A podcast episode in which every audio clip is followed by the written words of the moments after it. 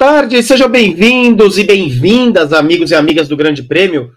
Vamos começar esse briefing pós-GP de São Paulo de Fórmula 1, que teve vitória de Max Verstappen. Ó, oh, que novidade! Controlou a corrida inteira. Teve ali uma disputa com Norris. Aliás, já vai ficar aqui a minha primeira pergunta aqui para vocês. Foi muito mole o Norris na disputa de posição? Podia ter feito melhor? Fernando Alonso termina em terceiro numa Premier de pilotagem no final com Sérgio Pérez. Olha, Sérgio Pérez não conseguiu passar o Alonso com essa Red Bull. Na quinta posição, Lance Stroll salvou uma corrida muito boa é, para Aston Martin. Carlos Sainz discreto na sexta posição, com Pierre Gasly com este motor da Alpine conseguiu ultrapassar Lewis Hamilton. A Mercedes esse final de semana é uma coisa para a gente conversar aqui. Completaram a zona dos pontos Yuki Tsunoda e Esteban Ocon, uma corrida bem acidentada, é, logo no começo da largada. Albon, Magnussen, Leclerc, que rodou ainda na volta de apresentação, uma quebra no carro, ainda na volta de apresentação. Bom, a gente vai ter muita coisa para falar do GP de São Paulo, que particularmente não é dos meus favoritos. Quase dizendo que ele não é bom. Né? Para o padrão de São Paulo, eu achei fraco. Fraco. Mas estão aqui comigo Guilherme Blois e Pedro Prado. Já já Vitor Martins chega. E eu quero começar pelo Prado. Prado, muito boa tarde. Suas impressões desse GP de São Paulo de Fórmula 1. Como eu disse, para mim, ele é quase decepcionante para você. Eu achei decepcionante. É, a única coisa que salvou realmente o, o GP hoje foi a disputa do, do Alonso com o Pérez. Que disputa incrível memorável mesmo, mas fora isso, foi uma corrida muito xoxa. Muito xoxa, opinião de Pedro Prado. Guilherme Bloise, muito boa tarde, aí dos estudos principais do Grande Prêmio. Sua análise desse, seu, seu introito deste neste programa para o GP de São Paulo de Fórmula 1. Boa tarde, boa tarde, Renato, boa tarde, Pedro. É, eu vou tomar aqui no, o discurso da, da, da, da, saudosa Evelyn Guimarães, que descansa em Bança, lá em Interlagos. Mas eu, eu, achei que foi uma boa corrida. Eu achei que foi uma boa corrida. Acho que se, se, perguntado fosse por Vitor Martins se eu, se eu gostei da corrida, eu diria que sim. Achei que teve uma corrida, foi uma corrida bastante interessante, com, com muitas coisas legais para a gente analisar aqui durante o programa. É, essa, esse desempenho horroroso da Mercedes é é, foi o que a gente falou bastante no, no pré-briefing sobre isso, né? Como não, não, não empolgava tanto assim a Mercedes no em Interlagos, um acerto muito estranho e culminou no que a gente viu aí no, na, no fim de semana todo, né? O Tsunoda passando o Hamilton, o Gasly indo para cima do Hamilton, o Russell nem conseguiu completar a prova, né? Vindo de uma corrida sprint melhor do que foi ontem, por exemplo. Então tem, tem, tem bastante coisa legal para a gente analisar. Não, e essa chegada sensacional do, do, do Alonso, né?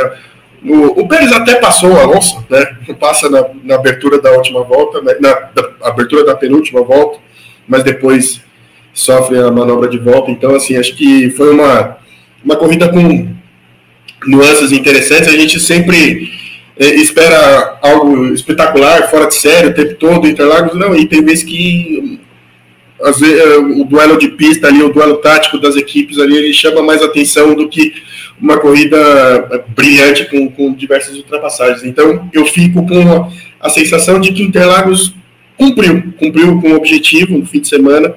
É, pode não ter sido a, ah, a, sei lá, a corrida dos sonhos que a gente viu uh, nos últimos anos, mas foi uma corrida com tantas nuances quanto as outras anteriores do, dos, de temporadas passadas. O meu convite a vocês é o seguinte: faça o briefing com a gente, tá? É, comente aqui no chat. Se você puder, mande o seu super chat. Sempre dê o like. Você ajuda o Grande Prêmio a espalhar o seu conteúdo a mais pessoas. O que significa que vão vir mais pessoas no chat. A gente vai ter mais debates legais aqui depois da corrida, é mais gente que gosta de falar de corrida e tudo mais. Então, se você puder, ajude com o superchat, deixe o seu like.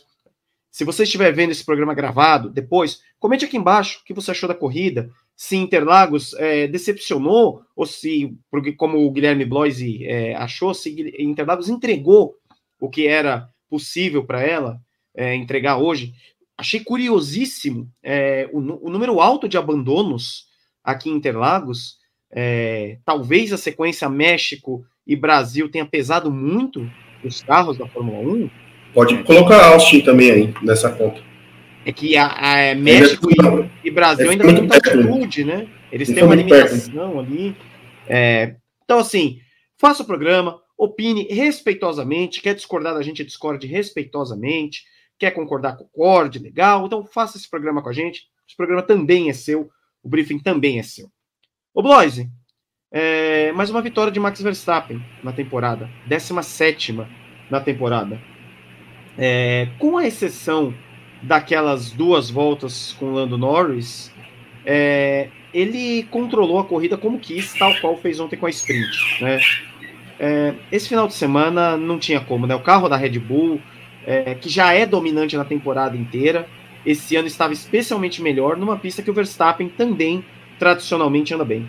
É, eu acho que o domínio da Red Bull que a gente viu nesse final de semana não é tanto traduzido pela, pela performance do Verstappen, né? A gente viu o que o Pérez fez o fim de semana todo, né? Eu acho que, claro, o Verstappen a gente já, tá, a gente já está acostumado com, que, com, com o domínio, com o ritmo que ele, que ele implementa durante as corridas. Né? A gente já sabe disso. Mas o que a gente viu com o Pérez, sobretudo, né? o Pérez que veio claudicante, né? cambaleando bastante durante todo o ano, e vimos a performance do Pérez hoje, né? O Verstappen foi mais uma atuação dominante, né? Ele tem o carro na mão, tem a equipe na mão, tem, tem tudo nas mãos, né? E a, a pista colabora, claro, né? E, e, ele garante a 17 vitória. Mas tirando ali duas, três voltas ali que ele foi importunado pelo Norris, depois disso nada, é, controlou a corrida como quis.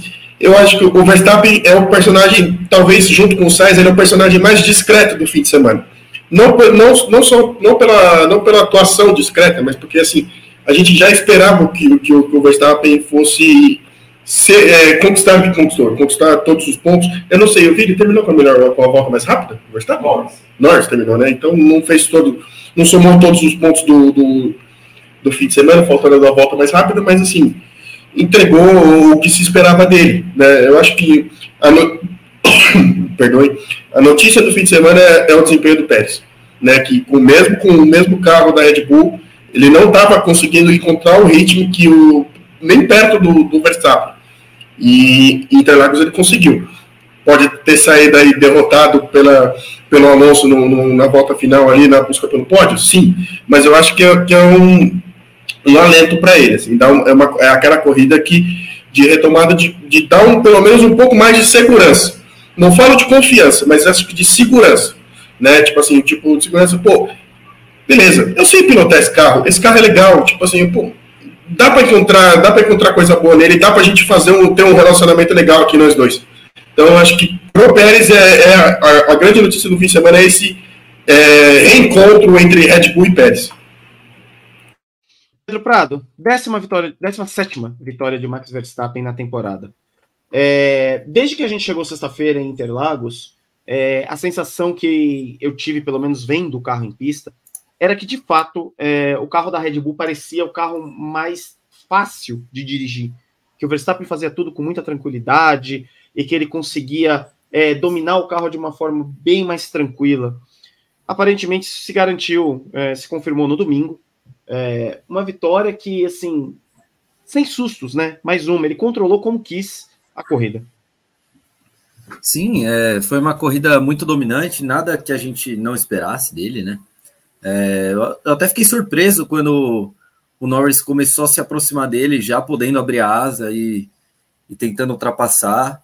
E o Verstappen, ele, ele hoje é um cara muito mais experiente do que ele era quando estava disputando o primeiro título dele com o Hamilton, né? E dá para notar isso até nas disputas, né? Quando alguém tenta disputar com ele, ele é um cara muito mais frio do que ele era antes. E assim, além de ser um piloto que ataca muito bem, ele também sabe defender muito bem. Ele defendeu muito bem do Norris ali.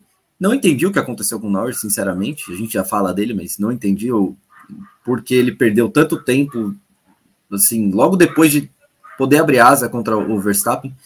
E, e aí o Verstappen controlou muito bem, dali em diante foi muito tranquilo, foi uma corrida que ele deve ter ficado até entediado ali na frente, só observando, pensando na vida, pensando o que ele vai fazer durante a semana, porque dominou muito fácil e, e assim, faltam duas corridas para acabar a temporada e acho que é um consenso geral que, que é muito difícil alguém tirar as vitórias dele na, nas próximas duas também.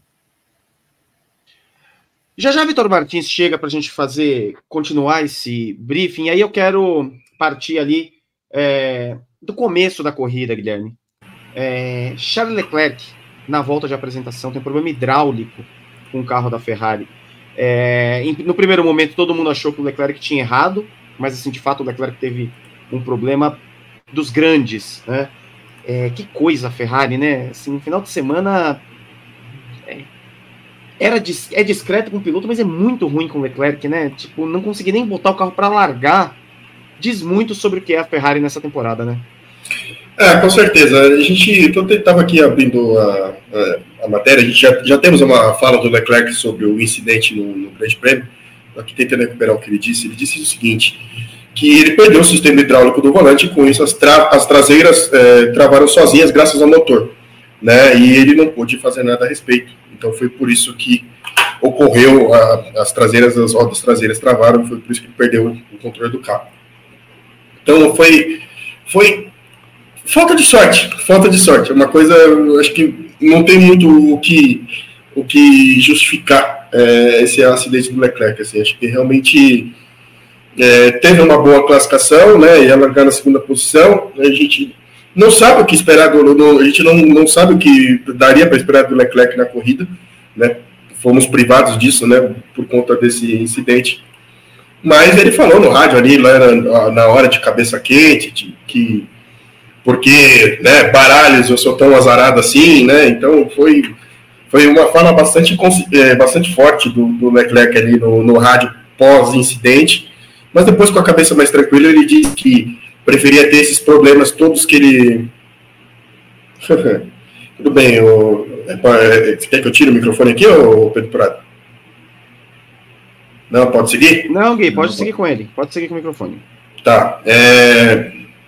Eu... Ele disse ali que ele preferia ter tido esses problemas num... nesse momento do campeonato, que ele não está mais disputando mais nada na, na, na, temporada, do que realmente se, se de fato é, tivesse um, brigando pelo título ali junto com o Verstappen ou, ou, ou algo do tipo. Mas enfim, eu acho que foi mais um, um, um, puro lance de má sorte do que de fato qualquer outro título, né? Uma questão que aconteceu justo com o Leclerc que já vem de sequências, né?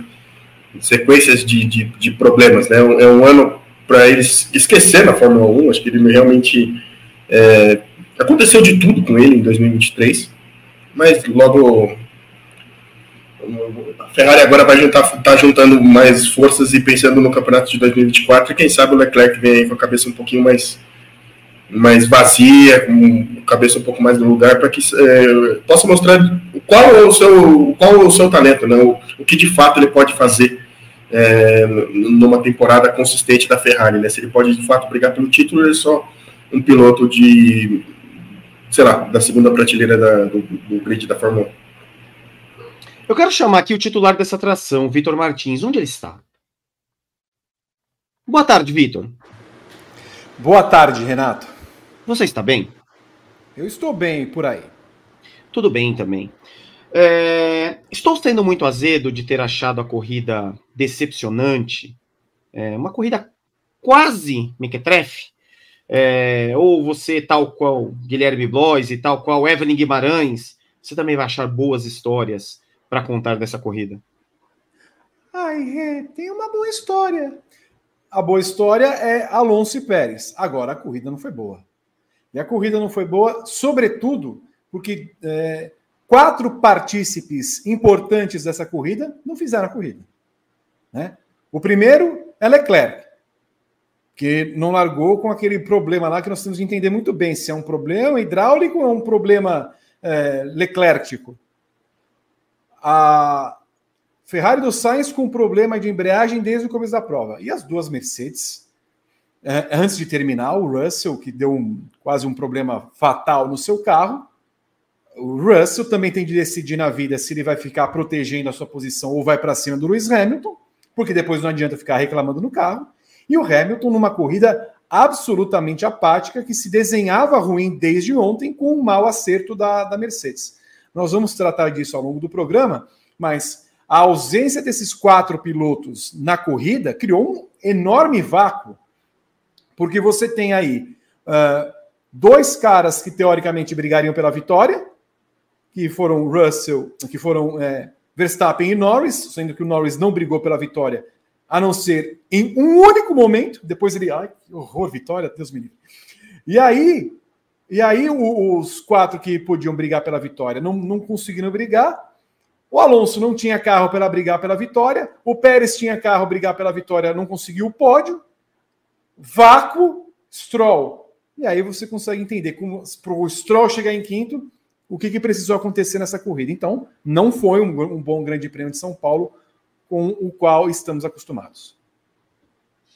Ô, Vitor, eu queria também que você falasse do Verstappen. A gente, porque a gente falou dele, é, e antes de te passar o comando deste programa, é, parece que é simples fazer o que ele fez, mas é a 17 vitória no campeonato.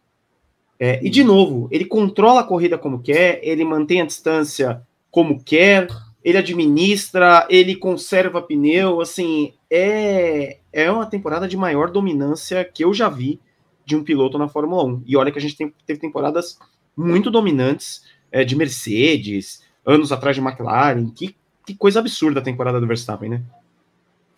É um absurdo. É realmente um domínio que ele mesmo tem de ponderar esse domínio, porque, primeiro, ele é o melhor piloto de todos.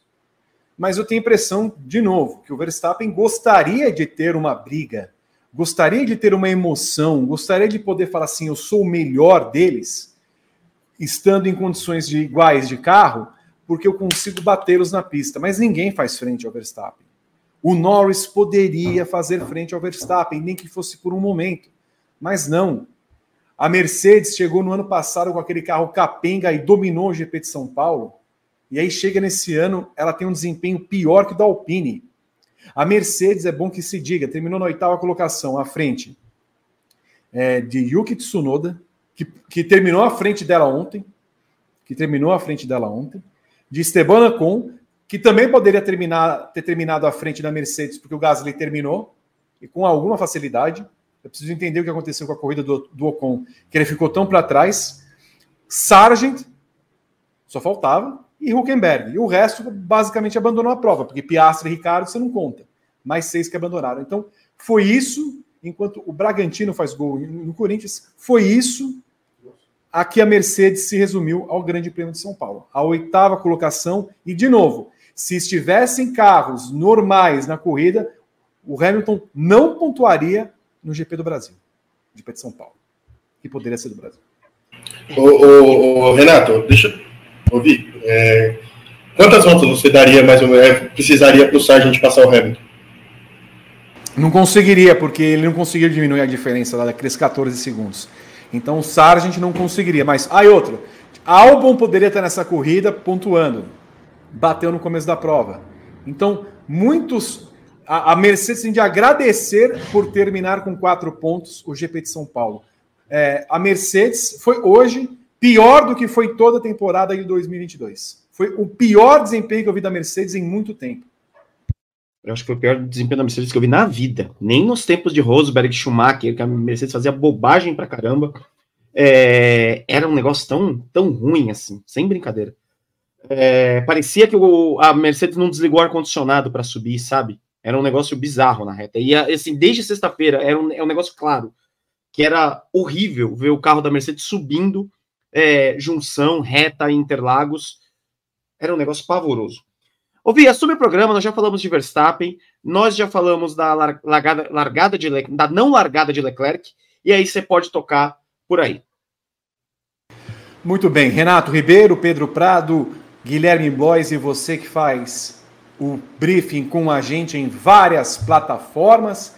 Nós vamos tratar aqui desse GP de São Paulo que valeu a pena, sobretudo, pela disputa Alonso e Pérez com vantagem de Alonso por cinco centésimos na linha de chegada. Já falamos do Verstappen, 17 vitórias em 20 na temporada 2023, chega a 524 pontos no campeonato.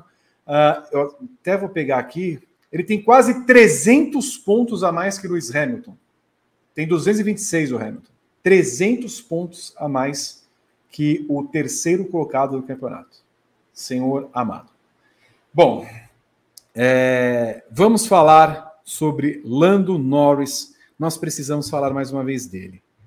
É, havia uma expectativa para ver se era só aquilo ontem. Lando Norris foi conservador e cauteloso na corrida de ontem, largando da pole position. Ele faz uma boa largada hoje, estando na quinta colocação, pula para segundo porque consegue passar as duas Aston Martin que largam para trás, dá a bandeira vermelha, larga na segunda colocação, é, chega a ficar a um segundo de Alonso, a menos de um segundo de Alonso, até a abertura do DRS, e aí que estava o negócio. Ele poderia comboiar a corrida atrás do, do, do Verstappen se tivesse sempre um segundo atrás, como ele demonstrou ter em alguns momentos da corrida. Foi, se aproximou na linha de chegada, no S, veio por fora, chegou colado ali no, no, no, final da reta dos boxes e depois, do nada, do nada, ele perde oito décimos, fica um segundo e dois e nunca mais vê a oportunidade de ter a asa aberta. Eu vou começar com você, é, Renato Ribeiro, depois passo para o Pedro Prado e para o Guilherme Boise. É, há um, eu vi um apelido aqui nas redes sociais, Knowings de no wins, sem vitória. É, Norris assume a quinta colocação no campeonato. Mas o que fica do Norris é esse desapego pela vitória, o desapego por brigar pela primeira posição, por mostrar algo a mais. Se ele quer somar pontos, pontos, pontos, ele que participe de um clube de vantagens, que ele talvez some pontos suficientes para ele conseguir alguma coisa na vida. Esse Norris, desculpa, eu lamento porque pensem que Norris será um campeão mundial. Ele não tem é, brio, sangue, gana de chegar e fazer uma ultrapassagem, de brigar pela vitória. Eu lamento, mas não é Lando Norris que será o futuro da Fórmula 1 como vencedor. Queria ver se sua opinião bate ou se estamos sendo muito exigentes com o rapaz da, da McLaren. É, na corrida passada, a gente estava falando, e eu usei o termo, é, subserviência. É, sabe? É aceitar demais o domínio do Verstappen de uma forma degradante, auto-humilhante, né? É, que é o que eu acho que a Fórmula 1 no geral faz. Eu tenho a sensação de que o Norris é um bom. É, é, é um, a gente pode pensar bem a corrida do Norris é, para ver como isso acontece de fato na Fórmula 1. Para começo de conversa, desde sexta-feira, é, a impressão que dá é que esse carro da McLaren é bom. É realmente bom. E era um carro que tinha. Que se ele não tinha possibilidade é, de ganhar a corrida e tal, que ele podia é, fazer uma corrida, mais ou menos como ontem na sprint, que ele podia ficar ali a um segundo, a um e um, a 0,8, e de repente tentar alguma possibilidade, alguma coisa. E de claro, é, ficou claro no começo da corrida que o Norris, quando ele consegue é, controlar bem ali, fazer a gestão de bateria e tudo mais, tinha bons pneus, que o carro da McLaren dava, dava jogo ali, dava para brigar. Só que aí vem o problema do Norris. É, eu acho que há um conformismo tão grande dele com a dominância da Red Bull, e ele já disse isso algumas vezes, que o campeonato dele não é com a Red Bull, é com as outras equipes, que para ele não faz diferença, sabe? É, ele tá sendo o melhor do resto, ele prefere ser o melhor do resto. E hoje ele acaba com a segunda posição porque ele erra ali na disputa com o Verstappen. Ele tenta fazer a manobra de ultrapassagem, se aproxima, é, e quando ele volta para trás do Verstappen, ele erra na saída do Pinheirinho. E aí o Verstappen do nada abre 1.2. E aí basicamente acabou a corrida. Acabou a corrida. Porque ele não ia conseguir chegar. Então, assim, é, o Norris, nos momentos que ele se, tem se colocado à prova, tem sido colocado à prova, olha, você é um piloto que está pensando em ganhar corridas na Fórmula 1 ou você é um piloto que está pensando em ganhar pontos na Fórmula 1? Todas as vezes ele, ele, ele nos respondeu que ele está pensando em ganhar pontos, nunca em ganhar corridas. A única vez que ele teve a decisão de tomar corrida foi na Rússia. E desde então, é um conservadorismo, é um cuidado, é uma falta de vontade de, sabe, que não é, para mim não é comum. É, cara, se fosse assim, se as coisas acontecessem assim nos outros esportes, por exemplo, ninguém tentaria ganhar títulos do New England Patriots no futebol americano, ninguém disputaria com o Palmeiras ou com o Flamengo no Brasil a sério para ganhar jogos. Imagina aí, é, é, eu e Prado, nós torcemos para o Santos. É, imagina o Santos esse ano entrar contra Flamengo e Palmeiras, já não, nosso campeonato é outro. Pô, são seis pontos que o, o Santos foi lá e fez contra Flamengo e Palmeiras. Com, sem olhar para esse papo de nosso campeonato é outro, nós temos que ganhar de quem está lá embaixo, sabe? E que pode salvar o Santos, né? São seis pontos. Salvou o Santos, né?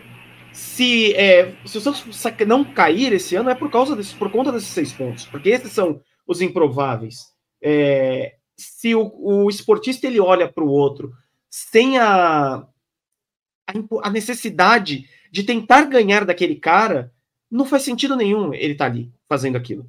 E aí ele entra que a gente fica brincando da Fórmula 1, sabe? Que os pilotos é, lutam contra o Delta, ou lutam contra os outros 19. Então, assim, é, não sei, é muito ruim, muito ruim o que o Norris fez hoje. É, entrega o carro em segundo lugar, para ele são pontos importantes, para a McLaren são pontos importantes no campeonato, mas sempre fica a sensação de que o Norris ele não dá o próximo passo para mudar de patamar, sabe? E aí vira decepcionante, assim, a gente fica decepcionado o tempo todo com ele. Pedro Prado, quero saber de você. Lando Norris, Ficou aquele gostinho de que podia ter uma briga pela primeira colocação? Ah, ficou. Ele. Foi o que o, o Rê falou, eu assino embaixo. Ele. Falta, falta gana. Você também falou, você usou essa palavra, falta gana para ele. Ele podia ter disputado.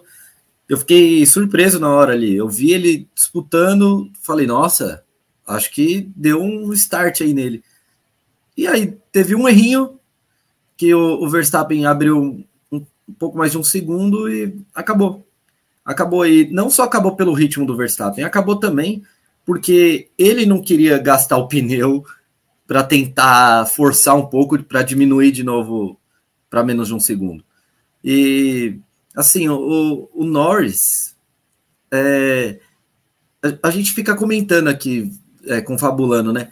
Como seria o Norris numa equipe maior? Tudo bem que a McLaren é gigantesca, mas que eu digo maior hoje, atualmente na Fórmula 1, então numa Red Bull. Já foi cogitado o, o Norris na Red Bull. O Norris na Red Bull, eu estou cada vez mais é, convencido que ele seria como o Pérez é. é.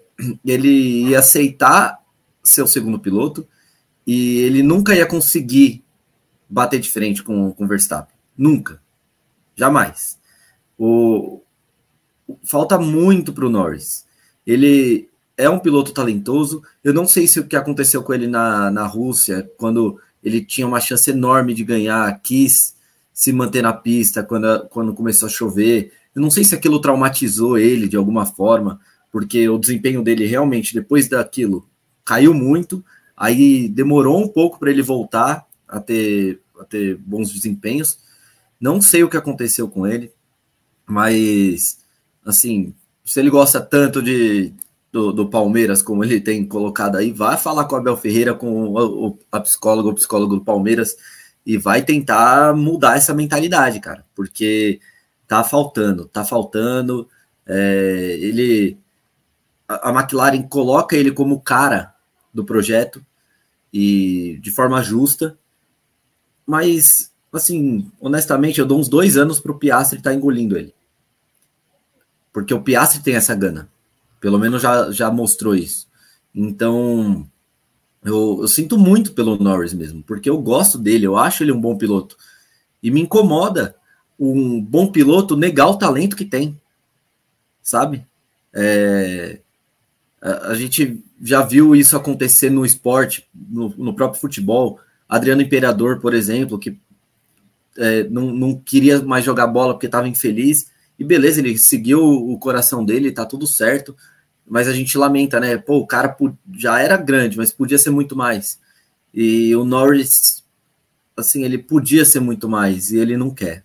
Ele não quer, então fica um gosto muito amargo, não pela corrida, Vi, é, pela carreira dele, pela Fórmula 1, que a Fórmula 1 poderia ter um piloto muito bom, um, um piloto maior do que o Norris é hoje, mas ele está contente e confortável na posição dele. Ô, Vi, eu posso só.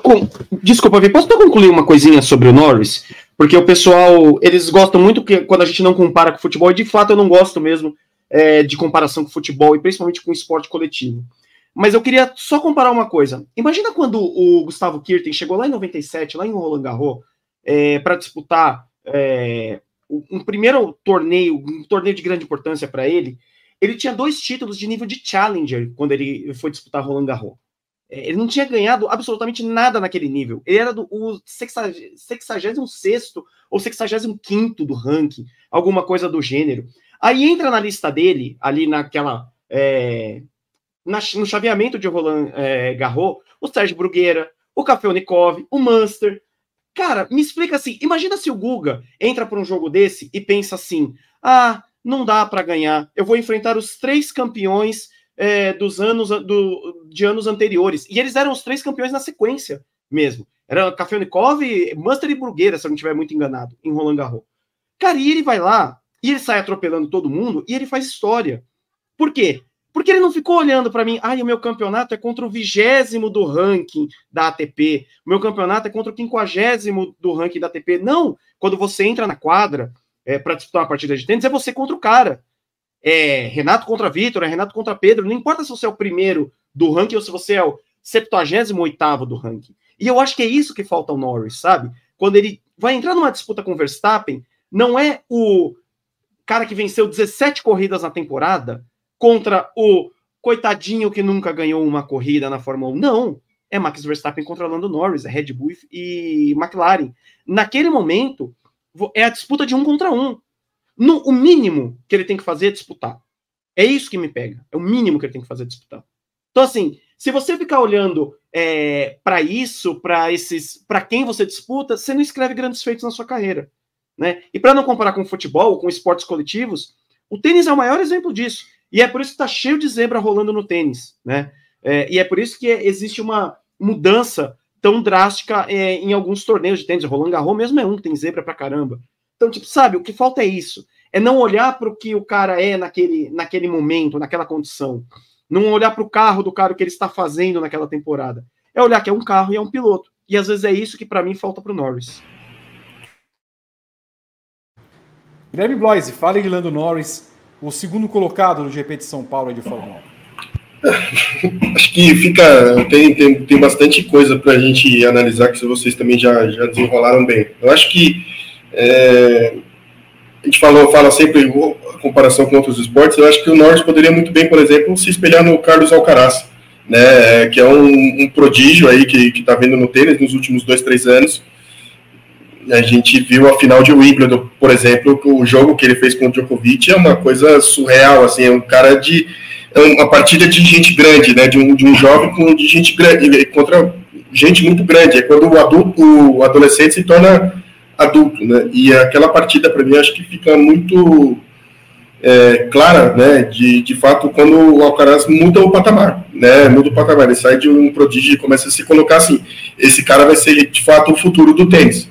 A gente não vê o Norris como o futuro da Fórmula 1. Por quê? Porque ele se nega a vencer, porque ele se nega a duelar com os, com os grandes. Com os grandes, não, com um grande, com o Verstappen, né? Sempre deixando muito claro.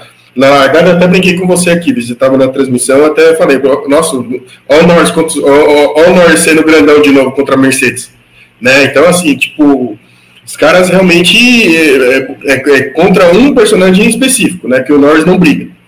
Então, assim, o, se, você falou tanto no, do, do, do Norris na, na Red Bull, por exemplo, olha, acho que seria um companheiro de equipe ideal para o Verstappen. Se o, se o Verstappen precisa de alguém para que, que, não, que não ameace, acho que o Lando Norris é um nome, muito mais até que o Sérgio Pérez, né? Então, assim, é, é muito é muito difícil e é muito triste a gente ver, uma, é, ver um piloto desse tipo de comportamento, né? Ter essa aversão por vitórias, né? Acho que quando você é um, um atleta de alto rendimento, independentemente se é um esporte coletivo ou individual, é, a derrota é muito frustrante. Tipo assim, você você está num nível de adrenalina tão grande que você lida com a vitória e com a derrota em, em, em níveis muito mais é, acima do normal do que, as, do que os nós réis mortais aqui que não que não somos atletas que não tão, que não vivemos disso, né? A gente então é, a gente que é, claro a gente faz de vez em quando disputa um campeonato ou outro, né? De, de forma amadora. Renato joga joga futebol no fim de semana, está sempre competindo. Eu já competi muito tempo também é, a derrota ela dói, você fica remoendo aquilo muito tempo, né? Você, você fica pelo menos um ou dois dias ali com o seu fim, o teu dia dolorido, assim, sabe? E a gente não percebe isso no Norris, né? O Norris é muito, é, é, me parece que não sente a derrota. E eu acho que não sentir a derrota ele, ele, ele incomoda, me incomoda muito mais. Assim, é, é, você não só ter aversão por ela, né? Como ele, ele tem aversão à vitória, mas ainda o que mais me impressiona é que ele não sente a derrota. Ele não, ele, pô, ele, ele, o conformismo pela derrota. Isso me, que, que me chama mais atenção no Norris. E, e é muito pouco para quem é colocado nesse status de líder de um projeto de equipe na Fórmula 1. Se de fato isso for é, se perpetuando ao longo dos anos, a McLaren for progredindo de fato, não sei não. Não sei não se o Norris vai ser esse cara para liderar o projeto, entendeu? Então é, é complicado. Eu acho que o Norris precisa se mexer. O Norris precisa se mexer. É, a, a, não ser que ele, ele esteja sofrendo esse diversos números de críticas assim, e ele está assumindo isso numa boa, mas pô, é, ele faz isso de, de, de como um acerto com, com a equipe e não fala isso para ninguém, então deixa, deixa bater à vontade, ou senão alguma coisa precisa acontecer. Terceira posição para Fernando Alonso, Renato Ribeiro. Não podemos falar de Fernando Alonso sem Sérgio Pérez, mas o que fez Fernando Alonso para voltar ao pódio, sendo que ele nem esperava mais nada desse campeonato e de fato não se esperava mais nada da Aston Martin, ele mostrou que quando o carro vem, ele vem junto. Brilhante terceiro lugar. Você imagina, imagina assim, ó, é, se o Alonso tivesse a cabeça do Norris, o, que, sabe quem ia estar no pódio lá na terceira posição? O Pérez. Por quê? É o carro da Red Bull, é o carro dominante. Ó, oh, ele está atrás de mim. O Alonso tacou o F. Ele falou: Ah, você vai. Você, você acha que você vai me passar? Você vai sofrer. Pô, então assim, a comparação é. Tá na segunda e na terceira colocação. O Alonso não tem essa. E a gente não pode esquecer. A largada do Alonso hoje é uma das coisas mais pavorosas que eu vi na Fórmula 1. Cara, você tem uma linha reta na sua frente. Você embica o carro para o seu lado do companheiro de equipe. Que demônios o Alonso pensou naquele momento? Sendo que você tinha uma linha reta. Pô, ele quis o quê? Já ir direto para o trecho limpo da pista, sendo que você tinha uma possibilidade de alguma coisa. Cara, assim, não vou esquecer desse ponto na largada é, do Alonso, tá? É, isso posto, ele se defende de uma forma brilhante, brilhante do Pérez, sem sequer se importar se era uma Red Bull. E o Alonso tem dessas. O Alonso ele sequer se importa. Quando é para conseguir o resultado, ele, a gente já conversou muito sobre ele esse ano, é, sobre como ele, em vários momentos da temporada, ele foi é, mole em disputas, inclusive com o Stroll, de não querer passar o Stroll. Mas quando vai cantar ali, que é para um resultado grande, para Aston Martin nesse momento é um grande resultado ter um pódio na terceira posição, cara, é, o Alonso não olha para quem é. E ele vai e se defende de posição se defendeu de Pérez, que fez até um final de semana razoável. É, ele não, sabe, perto do que o Pérez estava fazendo, é um final de semana ok. Mas é um grande resultado do Alonso, e um grande resultado do Alonso, muito porque ele tem a mentalidade de não se importar com quem ele briga. Ele briga pela posição dele. E hoje foi isso que o Alonso fez. Pedro Prado, terceiro lugar de Fernando Alonso, que é, recupera ali algum terreno que havia perdido. Não passa, obviamente, no Lewis Hamilton, mas está é, é, tá ali se mantendo já à frente do Lando Norris numa quarta colocação no campeonato. Uh, se esse for o último respiro da Aston Martin no campeonato, que respiro. É, se for o último respiro, ele aproveitou, né? E assim, louvável. A gente tem que, tem que realmente é, dar os parabéns, porque a defesa dele com o Pérez não foi uma coisa fácil. É, assim, é, tem a assinatura do Alonso. tem a assinatura do Alonso. E quando o, o Pérez ainda ultrapassa ele, ele não ficou acomodado, ah, tentei e é isso. Não, ele foi para cima, recuperou a posição e assim deu uma aula de pilotagem hoje o Alonso.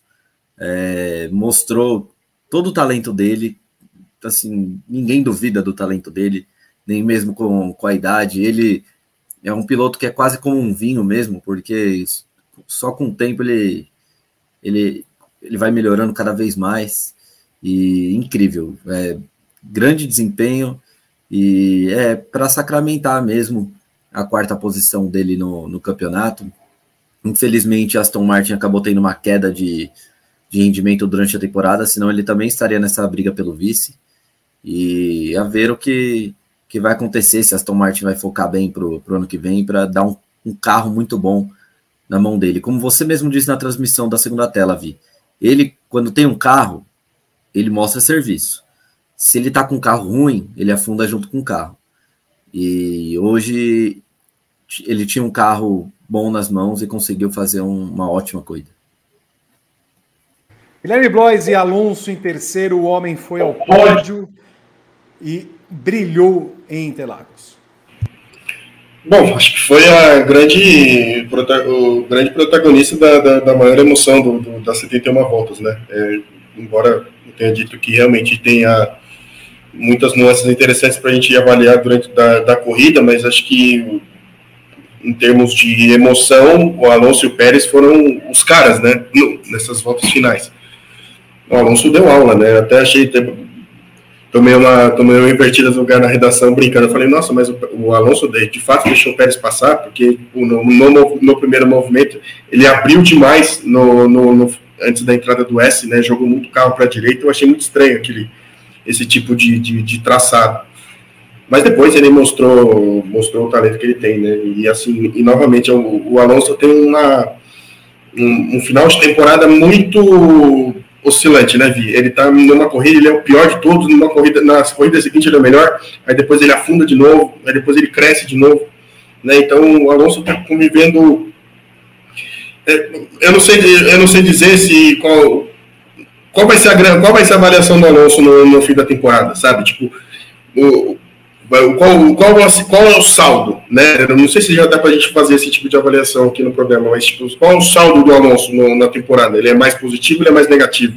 Né? É, é, por conta dessa inconstância também do carro, que, que, que, que, se mostra ao longo do. que se mostrou ao longo da temporada, né?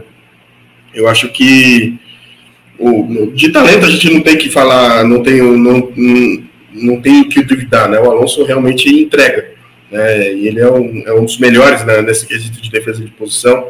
A parte a largada horrível que ele fez no, no, a primeira largada, né? Porque a, a, primeira largada foi horrível, a segunda já foi bem melhor. E assim, fez uma corrida bem boa. Eu acho que o Alonso fez um final de semana muito bom, né? Como um todo. A Aston Martin fez um final de semana muito bom, porque ela, é, a gente, embora não tenha pontuado na sprint ontem, a gente falou é, tanto na segunda tela como no, no, no, no briefing pós, que, que de fato era um, um carro que era para a gente ficar de olho, que era para a gente ficar de olho, que, que, que ia entregar, que ia ser um dos protagonistas do fim de semana. E o Alonso, de fato, foi. O resultado para o Stroll, por exemplo, também foi muito bom, né? Mas, assim, o Stroll é uma, uma, uma questão à parte. Mas para o Alonso foi um grande fim de semana. Eu acho que, dá uma, dá, também dá aquele, dá aquele respiro que, que, dá, que, que eu falei também em relação ao Pérez. em quarto lugar, Sérgio Pérez, que sai do final de semana uh, melhor ou com um gosto horrível, Renato Ribeiro? A Vitória tem. Eu acho que é agridoce. Se você for pensar o que o resto da temporada do Pérez, o momento do Pérez, é, é melhor. Melhorou. É, ele fez uma boa sprint ontem. Hoje ele fez uma corrida razoável.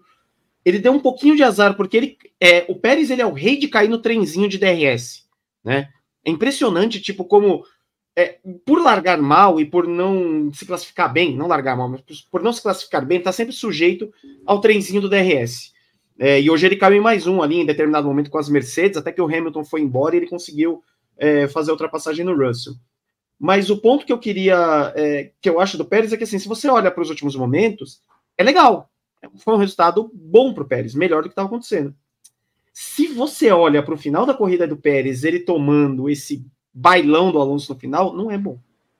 Ele não pode tomar é, uma volta dessa de ultrapassagem tendo o carro mais dominante do grid da Fórmula 1, de uma Aston Martin que, por mais que estivesse bem esse final de semana, tá longe, anos luz longe da Red Bull.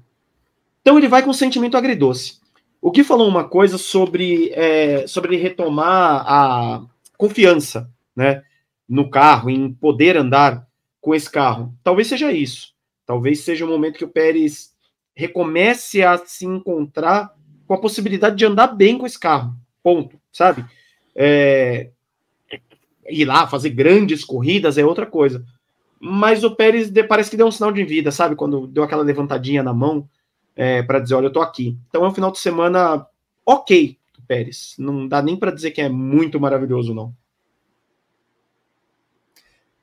Fale para mim, Pedro Prado, o que você observa do quarto lugar de Sérgio Pérez no GP de São Paulo. Ele que vinha numa maré baixa, até fez o terceiro lugar na corrida sprint, mas né, se vinha numa maré baixa, ok, foi melhor, mas estava com um carrinho ali para conquistar um pódio nesse final de semana, né? É que, assim, quando a gente para para pensar no Pérez, é, nos desempenhos dele na, nas últimas corridas, a gente fala, tá, ele foi bem em Interlagos até. Só que quando a gente compara o Verstappen, não, não que eles sejam comparáveis, mas eles têm o mesmo carro. Eles têm o mesmo carro. Então, quando a gente para e pensa, pô, mas o Pérez tem uma Red Bull na mão, uma Red Bull muito dominante. Aí a gente já sabe que é uma coisa bem decepcionante. Então, um quarto lugar para a Red Bull, fraco, fraco. Mas para o Pérez, que vinha tão mal, foi uma evolução. É, não acho que ele fez uma corrida ruim, longe disso, não estou falando isso. Acho que ele fez uma boa corrida. Mas é aquilo, né? Podia ser mais, podia ser mais. E se contentar com um pouco, não, não dá muito certo. Guilherme Blois, me fale do Sérgio Pérez, que tal? Eu vou procurar olhar por um cenário um pouco mais otimista. Eu acho que eu sigo batendo na tecla que essa corrida do Brasil, Interlagos, ela é, ela deveria servir, eu espero, eu espero que sirva para uma retomada da segurança do Pérez em poder guiar esse carro. Né? A gente realmente não estava vendo esse, esse relacionamento acontecer entre os dois né, pareciam de fato água e óleo que não se misturam em nenhum momento. Então eu, eu, eu prefiro ficar com esse olhar um pouco mais positivo, de que é, esse fim de semana em Interlagos, obviamente, não apaga a decepção que o Pérez protagonizou lá na cidade do México, correndo em casa, evidentemente, bem longe disso acontecer, mas eu, eu acredito que essa retomada na segurança, não, nem, não digo nem na confiança, viu? Confiança é uma coisa muito pessoal de cada piloto, né? Cada um tem o seu, né? E cada um precisa de, de que aconteça determinada coisa para que você se sinta confiante novamente. Eu digo mais na questão da segurança, tipo assim, pô, eu, eu e esse carro não somos tão estranhos assim. O meu companheiro, ele de fato, ele é muito melhor do que eu e, e, e tá aí, né? Tricampeão mundial. Mas eu posso, eu posso dar mais. Então, assim, não posso dar mais. Eu não, eu, eu não posso fazer o que eu, tava, que eu vim fazendo durante todo o ano. Então, por isso que eu falo nessa questão da segurança. Tipo assim, de, você está seguro de que você está num carro, de fato, que tem potencial. Eu acho que estava tava tendo uma lacuna muito grande entre essas duas partes. Sobretudo, muito mais do lado do Pérez. E eu acho que é, essa corrida de Interlagos vai ficar com esse gosto, esse gosto dessa possível retomada de segurança. Acho que foi uma boa corrida do Pérez, embora ele tenha, ele tenha perdido esse pódio aí na última volta, mas eu acho que não apaga o que ele fez no fim de semana, não. Ele foi bastante combativo durante toda a prova, né? Boas manobras em cima do, do, das Mercedes, né? Então, assim, foi, foi, foi uma corrida melhor do Pérez. Olha, dá para dizer que dá, tem que estar entre as cinco melhores do Pérez na temporada, assim, Interlagos foi com tranquilidade. Olha, eu não pensei que neste momento falaríamos de Lance Stroll na quinta colocação. O quinto lugar é consequência do, do não aparecimento de Ferrari e Mercedes, mas mesmo assim terminaria, sei lá, em décimo, nono, né? considerando que o Sainz terminou logo atrás dele. Mas assim, de fato, foi um final de semana bom de Lance Stroll, Renato Ribeiro. Foi um final de semana ok também dele, né? Não fez grandes bobagens, é... largou mal pra caramba, tal qual o Alonso. A largada do Stroll é um negócio pra gente conversar também, meu Deus do céu. É... Mas assim, vamos contar que ele tinha hoje é, uma Mercedes horrorosa do Hamilton, um Russell que abandonou. Leclerc sequer largou e o Sainz também tinha uma Ferrari horrorosa. Aliás, o Sainz, engraçadíssimo, já falando, era quando a gente chegar em Maramelo, joga essa embreagem no lixo. Que assim, não serve para mais nada, essa largada. Então, assim, ele entrega o resultado que se espera dele. É, aproveitou, consegue bons pontos. Até assim, a, sprint dele não foi ruim, mas o fato dele não fazer besteira já ajuda bastante ele nessa temporada. Então, é mais um caso do que, perto do que estava entregando, entregou pra caramba esse final de semana. Então, é, passa o Stroll, vai ficar na quinta posição, aí bom resultado. É, já já vem o pai dele falando: ah, tá vendo? Não tem que mexer nada na equipe, porque tá tudo certo. E assim a gente vai vivendo é, a Aston Martin e os pilotos da Aston Martin indo de pior a melhor a cada corrida, numa insanidade completa. Em sexto lugar, Carlos Sainz, que lidou com problemas a corrida inteira Pedro Prado. Ele teve problemas de embreagem, depois não conseguia reduzir com muita é, facilidade a marcha. Para uma Ferrari que não estava do melhor, ainda mais com problemas de embreagem, foi ok, mas ainda é pouco. É, ainda é pouco. É, mais um que ainda é pouco. Só que eu, aí eu preciso também é, valorizar isso, de que ele sofreu com problemas e ainda conseguiu um sexto lugar. Teve piloto que a gente vai chegar aí mais tarde que teve problema e só andava para trás. Então, o, o Sainz, ele fez o que ele podia.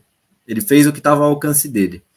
E, assim, é, é louvável que ele conseguiu um sexto lugar ainda com tanto problema. Então, para o Sainz, eu acho que está de bom tamanho, sim, esse sexto lugar. É óbvio que a gente espera mais da Ferrari. O, e hoje ele estava sozinho não, não tinha nenhum companheiro de equipe ali. E foi sozinho e conseguiu pelo menos alguns pontinhos para a equipe. Na sétima colocação, Pierre Gasly com uma Alpine que foi chegando, passou as Mercedes, não tem nada. Eu não esperava que a Alpine pontuasse nesse final de semana, Guilherme Bloise. São seis pontinhos ali. Uma pena que Gasly volta a perder a décima, a décima colocação no campeonato, 63, 62. Mas eu acho que Lando, o, o Lance Stroll não vai fazer duas corridas boas nas próximas, né, Gui? É, é a gente não imagina um cenário parecido com esse, né? A Alpine foi, para mim, foi a grande surpresa do fim de semana, né? Foi a grande surpresa da corrida, né? não, não sei dizer todo fim de semana, mas a grande surpresa da corrida, porque como você falou, é, num determinado momento a gente foi vendo ao longo da corrida desenrolando que a Alpine passaria a Mercedes tranquilamente. Era questão de tempo para que isso fosse acontecer. E de fato aconteceu, né? O Gasly fez a manobra em cima do Hamilton. O Hamilton, Jesus amado, chegou um minuto depois do, do, do vencedor, mamãe. É, assim, vamos ter que falar do homem. Mas o, o Gasly fez, fez o, foi, a, foi a aposta de Renato Ribeiro, inclusive, no, no, no pré-briefing, né? Sobre quem poderia fazer uma fazer uma corrida interessante vindo do, do né, da segunda metade do grid para trás. E, e, o Gasly, claro, a gente espera, a gente sabe do potencial que. O, os dois pilotos têm muito potencial, né, Vi? O, tanto Gasly como o Ocon, mas só não, não tiveram carro, né? Não, a Alpine não se achou ao longo do ano, né? Faz, fez também vem de corridas ótimas e corridas terríveis, assim, numa, numa frequência muito alta. E pontuou com os dois carros, né? Pontuou tanto com, com o Gasly como com o Ocon, né? E eu acho que fica é, é, é um saldo mais do que positivo, mais do que positivo. O Gasly ontem saiu da sprint falando que para quem largou em 13 terceiro e continuou em 13 terceiro, não tinha muito o que se dizer. Foi ele abriu a fala dele dessa forma. Eu acho que ele vai ter mais coisas a dizer aí é, após essa, essa grande performance. Né? O Alpine estava com um ritmo muito legal durante todas as 71 voltas. O oitavo lugar ficou com Lewis Hamilton. Oitavo lugar, Lewis Hamilton.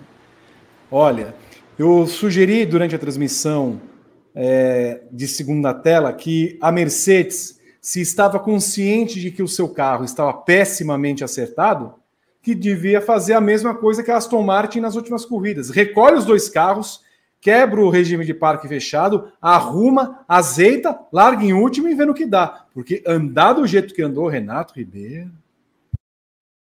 Vitor, desde sexta-feira, é, lá de Interlagos, a gente está falando que esse carro da Mercedes é um troço horroroso na parte de subida de Interlagos. É, e assim, é, é, gritante, cara. É gritante. Quando ele sai do miolo e ele vai para a parte de entrada de reta, que ele precisa subir a junção, precisa pegar a parte de reta, enquanto é, é, uma, é uma parte de grande subida, para quem não, é, nunca foi em Interlagos ou não conhece Interlagos, realmente é uma subida de morro. Cara, é assustador o que era o terceiro setor da Mercedes é, durante todo o final de semana. Junte-se a isso é, eu estava vendo uma entrevista de alguém da Mercedes que eu não vou lembrar é, quem foi, é, que falava que de fato a Mercedes tinha escolhido uma abordagem mais agressiva para os pneus em Interlagos. Ela escolheu uma abordagem, uma abordagem muito agressiva para pneus é, macios que se degradaram na mão da, nos carros da Mercedes. Era um troço surreal, como em oito voltas os pneus macios da Mercedes simplesmente acabavam, a ponto do engenheiro falar: olha, Ô Hamilton, agora você pode destruir esse pneu. E ele dá uma risada e fala: pô, eu tô fazendo isso faz cinco voltas, pô. Sabe? Os pneus médios, eles demoravam para aquecer e quando aqueciam, eles se degradavam mais rápido do que os macios. E o pneu duro não funcionou para ninguém. Para ninguém. Então, assim, horrível, terrível o acerto do carro. Terrível a abordagem do Hamilton no final de semana é, ele não conseguiu se defender de ninguém. Ele não conseguiu se defender do Gasly, que o motor da Alpine, é, assim, quando você ouve Interlagos, é, é um troço bizarro de diferença de barulho, sabe? Parece que, sei lá, que você está comparando um motor é, 2.0 com 1.0 de barulho. O, o, carro da Alpine é, é assustador, assim mesmo. Quando você chega no final da rede e fala, meu Deus, como é que esse carro tem velocidade para completar isso? Então, assim, é a pior atuação da Mercedes. É, desde 2022, certamente. É, é para coisa para a gente conversar é, sobre os anos de começo ali de Schumacher, de Rosberg, se é uma atuação tão ruim, tão ruim, é, é um acerto ruim, é um carro ruim. A, a, Mercedes parece que ela abre um paraquedas de motor. O carro não tem é, constância de motor. Ele, às vezes ele pode até velocidade final, mas ele não tem constância de velocidade. Então, assim, ruim, muito ruim. É, o Hamilton hoje só teve uma nota melhor do que o Russell. Primeiro, porque ele no miolo ele conseguia se defender do Russell a ponto de não deixar o Russell abrir a asa nele. E segundo, ele não encheu o saco no rádio. Porque hoje o que o Russell fez no rádio me irritou num nível. Tipo, você tá com o carro melhor, bota do lado e passa, caçamba. Sabe? Então, assim, é, a corrida mequetrefe do Hamilton. Absolutamente mequetrefe. É, e quem foi a Interlagos ver o Hamilton não merecia uma corrida tão ruim do Hamilton. Sim, porque é, nos momentos fora da corrida, nos momentos que o Hamilton estava ali, é, o Hamilton aparecia no telão, cara, é, a torcida comemora, grita, tenta empurrar. E assim, eu imagino quão decepcionante foi para essas pessoas ver é, o Hamilton fazer uma corrida tão ruim, tão ruim como fez hoje. Em nono lugar ficou Yuki Tsunoda, mais dois pontos para a AlphaTauri, que vai ameaçando a Williams no campeonato. Bom resultado para o piloto japonês, mas até poderia conseguir mais, considerando que o Tsunoda ficou à frente do Hamilton ontem, Pedro Prado. É, para felicidade da Evelyn, a AlphaTauri conseguiu aí alguns pontinhos e o Tsunoda, assim, sinceramente, bom final de semana do, do Tsunoda bons pontos ontem, bons pontos hoje. Tsunoda, querendo ou não, é, tem o Ricardo batendo de frente com ele, ele tá aí, sabe, na pressão, tá indo bem, tá sabendo lidar com a pressão, o que é importante. Tsunoda, é, você mesmo falou na transmissão, né, que ele teve uma melhora comparada aos últimos anos, mas ainda assim não mostrou algo absurdo. E tudo bem, é, ele tem um carro muito fraco, é, mas tá mostrando um desempenho melhor sim de, do, quando ele entrou na Fórmula 1. É, eu, eu gostei, honestamente, eu, eu, eu gostei do Tsunoda, fez o que pôde, é, não no lugar. Eu achei até que ele ia alcançar o Hamilton, achei que, que, que ele ia chegar, não chegou. É, se tivesse mais algumas voltas, não sei se, se isso aconteceria. E então, para AlphaTauri foram, foram bons pontos e foi, foi o máximo que ele podia fazer, na minha visão. Por fim, na zona de pontos, Guilherme Blois e Esteban Ocon com um pontinho da Alpine, mas o Ocon fez uma corrida estranha, porque hum, ele ficou muito para trás no primeiro setor, no primeiro trecho da corrida, é, pelos abandonos em si, salvo um ponto para a sua gloriosa pessoa, o Ocon, Oconzinho. Gostando. Você gosta da alcunha de Oconzinho, Vi? Depois você, depois, você gosta da alcunha? Amo, amo Oconzinho, a alcunha e Oconzinho, inclusive. Também, também gostei. Gostei muito do. O Ocon foi um dos que trabalhou muito bem essa relação com, com, com o Brasil, né, né, nessa semana em, Interlagos, né. Acho que, em termos de carisma, acho que ele merecia, né, salvar esse, esse fim de semana de, de Fórmula 1 com, com, um pontinho aí. De fato, uma corrida muito estranha, mas uma segunda, segunda perna bastante interessante, né, com um ritmo bem, bem intenso. E não foi ameaçado também nenhum momento ali pelo Logan Sargent ali, que foi o, o primeiro Logan Sargent. Logan Sargent, décimo primeiro colocado. Né, não foi ameaçado em nenhum momento ali, salvou um pontinho interessante para ele no campeonato. Mas eu acho que o que fica foi a, a, a, relação bem legal que ele, que ele teve com o Brasil também nesse fim de semana. Né? Acho que foi um dos pilotos que mais trabalhou isso depois do Hamilton. Né? Acho que o Hamilton e o Ocon se destacaram muito nessa questão de, de se aproximar bem do, do, do, do povo brasileiro, no caso, né? o povo paulistano, e brincando com essa questão do Oconzinho, essa, essa, esse do Oconzinho já vem sendo trabalhado já há um tempo, né? Não é, não é só dessa semana, já vem, esse apelido já vem rolando já há algum tempo no, no, no, no, no paddock da Fórmula 1. Então acho que foi, foi legal, foi legal para ele, sim. Acho que a Alpine é, é, a, é, a boa, é a boa notícia do fim de semana, pontuando com os dois pilotos, né? É, Alpine e Aston Martin são as duas melhores notícias aí do fim de semana, como em termos de equipe, né? Em pontuação com, com os dois pilotos, né? Equipes também que oscilaram muito durante o ano, mas estão aí é, pontuando com, com os seus dois protagonistas. Muito bem, olha, terminados os dez primeiros colocados, eu tenho que chamar aqui, como de sempre, o momento que vocês esperavam para que a gente possa dar as gloriosas notas de 0 a 10 aos pilotos e às equipes e a corrida do GP de São Paulo. Vem aí Eis as notas. E agora, depois de mais um grande prêmio de Fórmula 1, eis as notas. Só se for agora.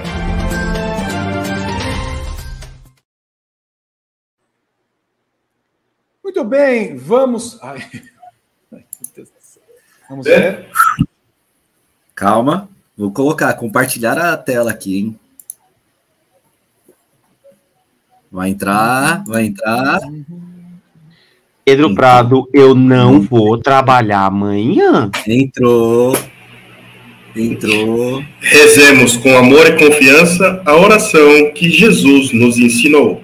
Pai nosso que estás no céu, santificado seja o vosso nome.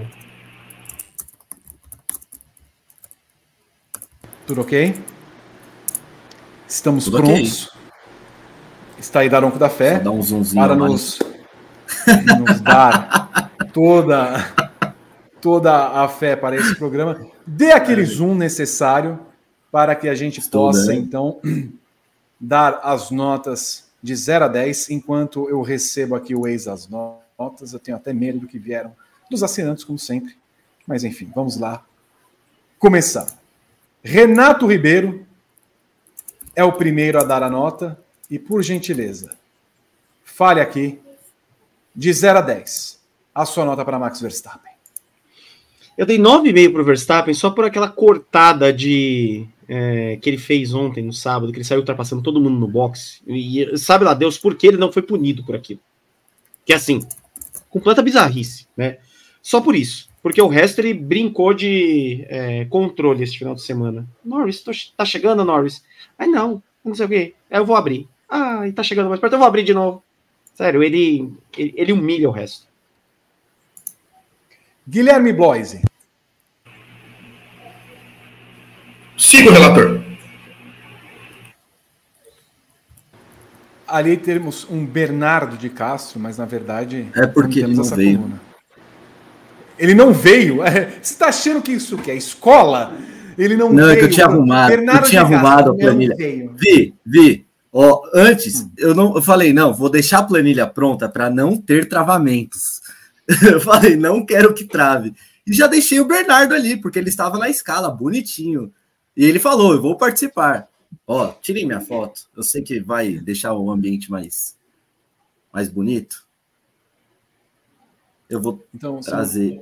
Prado, Prado. Ó, ó eu vou colocar o GB aqui Ó, vou colocar o GB aqui, por quê? Porque hum. eu faço assim hum. e só tiro ele. Tá, pra... Aí. 9,5. Tá, Prado. Mas você apagou a nota dele? Hum, vai, Prado. É 9,5. Tá bom. Paguei. Vamos. Se não dá nada, se não dá nada. Pedro Prado, a sua eu nota. Seguir, eu, eu vou dar 10. 10 para eu dei... Max 10 também? Um rigoroso. Dei 10. Vou pegar as notas aqui, deixa eu colocar num lugar mais fácil, para não ter de. 9,5 deram os assinantes. 9,5. A média final é 9,67. Lando Norris, Renato Ribeiro. Lando Norris, eu dei 7 pro Norris. Hum, ah, legal. Ah, e não tem ritmo. Ah, e não dá para brigar com a McLaren. Dá licença, sabe? 7. Guilherme Bloise. Três. Três. Que isso. Que azedume, cara. E eu achando que tava sendo. Vamos, vamos, vamos ter uma de coerência nesse programa aqui. A gente passou. A gente tá falando, tá falando que o rapaz tem a versão da vitória desde sexta-feira. De sexta-feira. E aí. E, o meu trem será questionado? Eu tô, eu tô com um crucifixo na mão aqui, porque, porque com a planilha aberta e Pedro Prado né, no programa, a gente tem que estar unido na fé, né? nós somos nós católicos que somos. Né? Então, não, vamos manter um nível de coerência. Pedro Prado. Olha, apesar de me incomodar muito a falta de ímpeto dele e tal, tal, tal, ele conseguiu um segundo lugar então eu preciso dar um 8. Eu dei 5. Aquela declaração de ontem do conservador, conservador e cauteloso me pegou demais. Camarada tá na pole position. Aí hoje ele vai lá, ele vai lá, ele encosta até lá, abre a asa, de repente.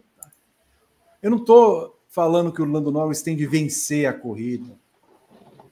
Eu sei que ele não tem carro para isso e não tem pilotagem para isso diante do Max Verstappen. O que me incomoda é a passividade que esse rapaz tem quando se trata de Max Verstappen. Ele deu a primeira colocação ontem na largada da sprint e depois, quando fez um miserável ataque em duas curvas, perdeu a chance de andar o tempo inteiro um segundo atrás do Verstappen. Desculpa. Não, ele estava tão conservado que ele, é, eu já estava chamando ele de Lando Picles, né? Ele passou com aquela camisa verde do Palmeiras ali, manda picles. E, e, e, e, não é de hoje, né? É, a gente viu isso em Austin também, né? Que ele virou metade da corrida e, e, e, e o espaço que ele deu, né? E o tapete vermelho que ele estendeu para o Verstappen ali, para ele fazer aquela manobra de ultrapassagem. Isso também conta, né? nós temos memória nesse programa aqui, né, Vitor Martins? Tem pessoas que não têm memória, mas nós temos memória aqui. Então não, não, é, só, não é só o fim de semana Interlagos. Né? Claro, acho, acho que do dos quatro, eu evidentemente fui o que mais carreguei na tinta aqui em relação ao Norris, mas me incomoda também essa passividade, essa falta de, de, de vontade de vencer. E eu, eu, acho que o Norris teve as melhores oportunidades de bater o Verstappen no ano. Eu acho que até muito mais do que o Pérez. E ele não aproveitou. Bom, os assinantes deram 7,5.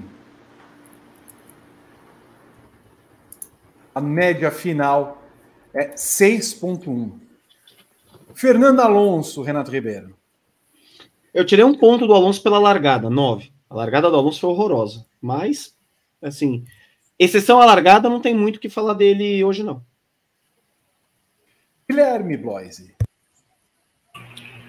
Eu vou tirar meio ponto só pela questão da primeira largada, 9,5.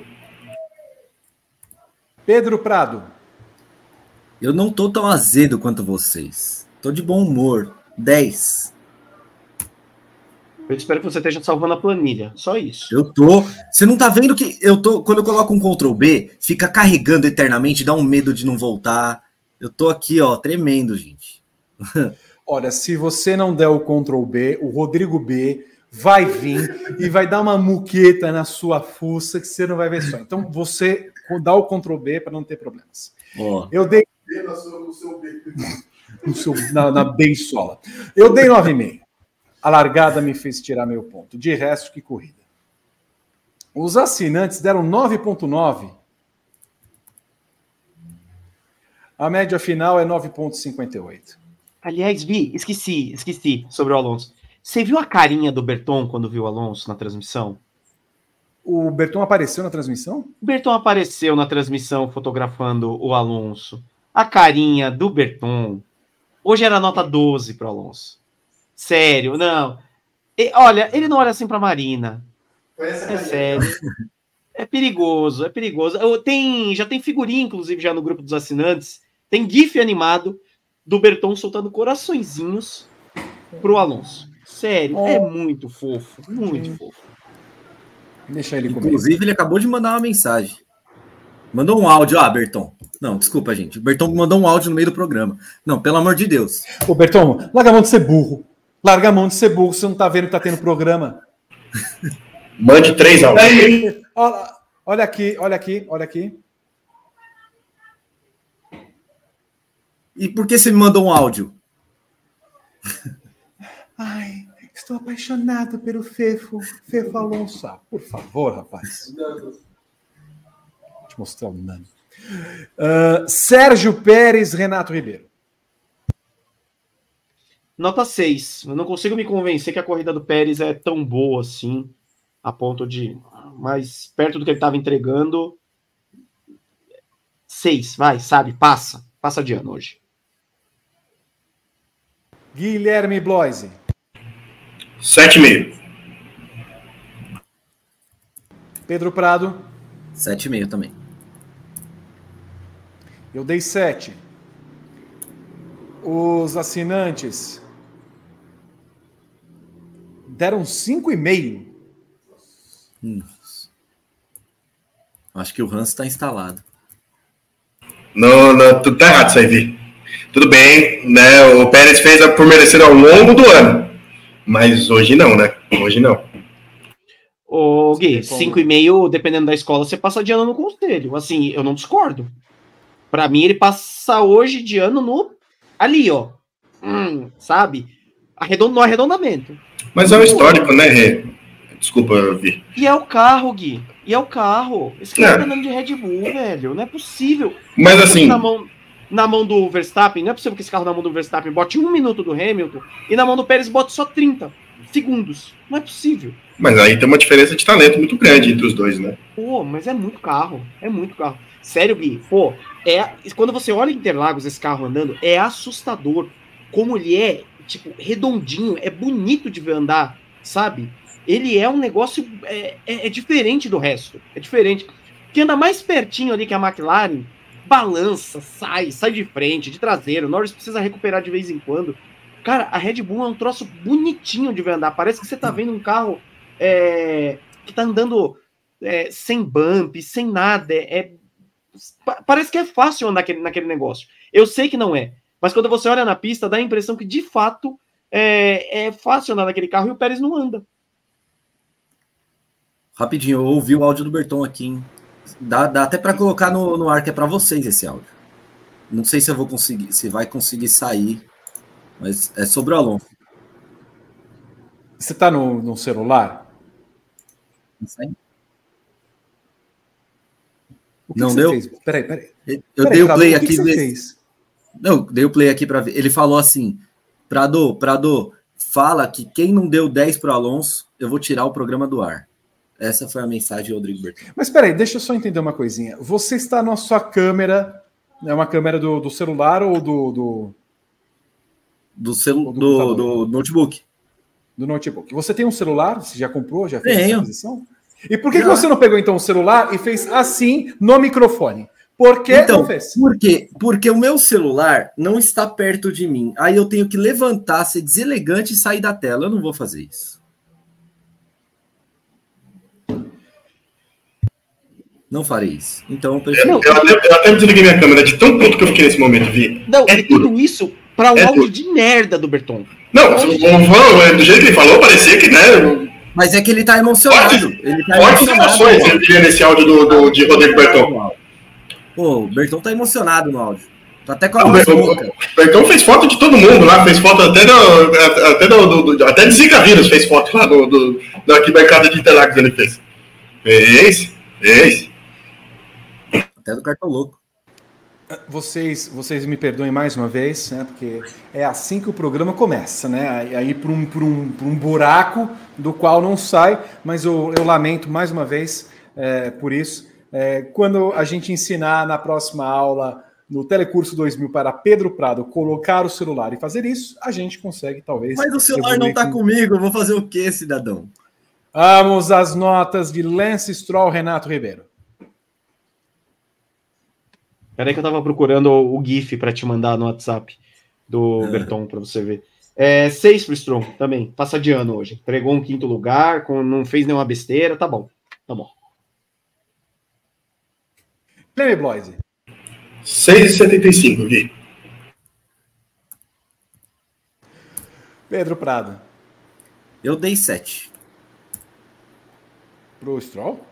Sim, eu tô odiando isso, mas ele fez. Foi mediano, pô. 7. 7 é mediano. 7. É, quando eu estudava, a média era 7, então. Passou 7. Vai na nota logo. Você deu Ninguém, quanto? ninguém, ninguém pode ver que eu dei nessa nota. Ah. Bom. E os assinantes? Foi sem querer. Ah, os assinantes. 6.7, que derramei toda emoção. Um dererê. 6.69 é a média do rapaz. Carlos Sainz, Renato Ribeiro. Carlos Sainz, Isso, Tem. Carlos Sainz. 4,5, discreto.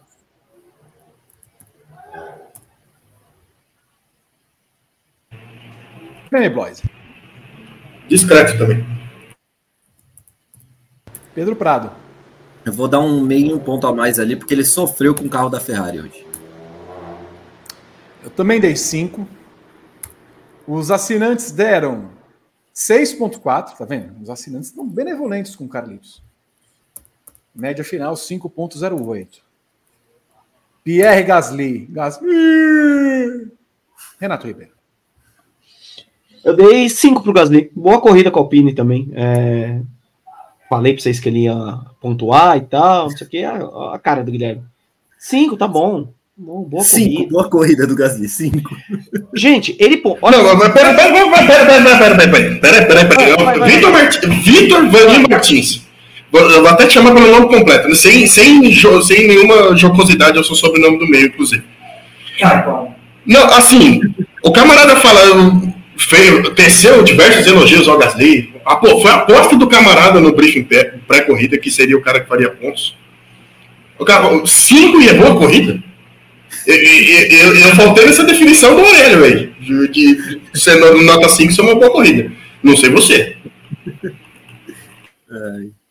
Tem um. Eu não vou lembrar qual era o jogador. Na, na época que os jornais ainda traziam as notas dos jogadores e tal. Teve uma vez que um cara fez, fez, fez três gols e nada mais. Cinco. Então foi isso. Exatamente, acabou o escândalo. Acabou. Beleza, tudo bem. Cinco pro Gasly. Pronto. Vamos- vamos Três gols e nada mais. Nota 5. Exato.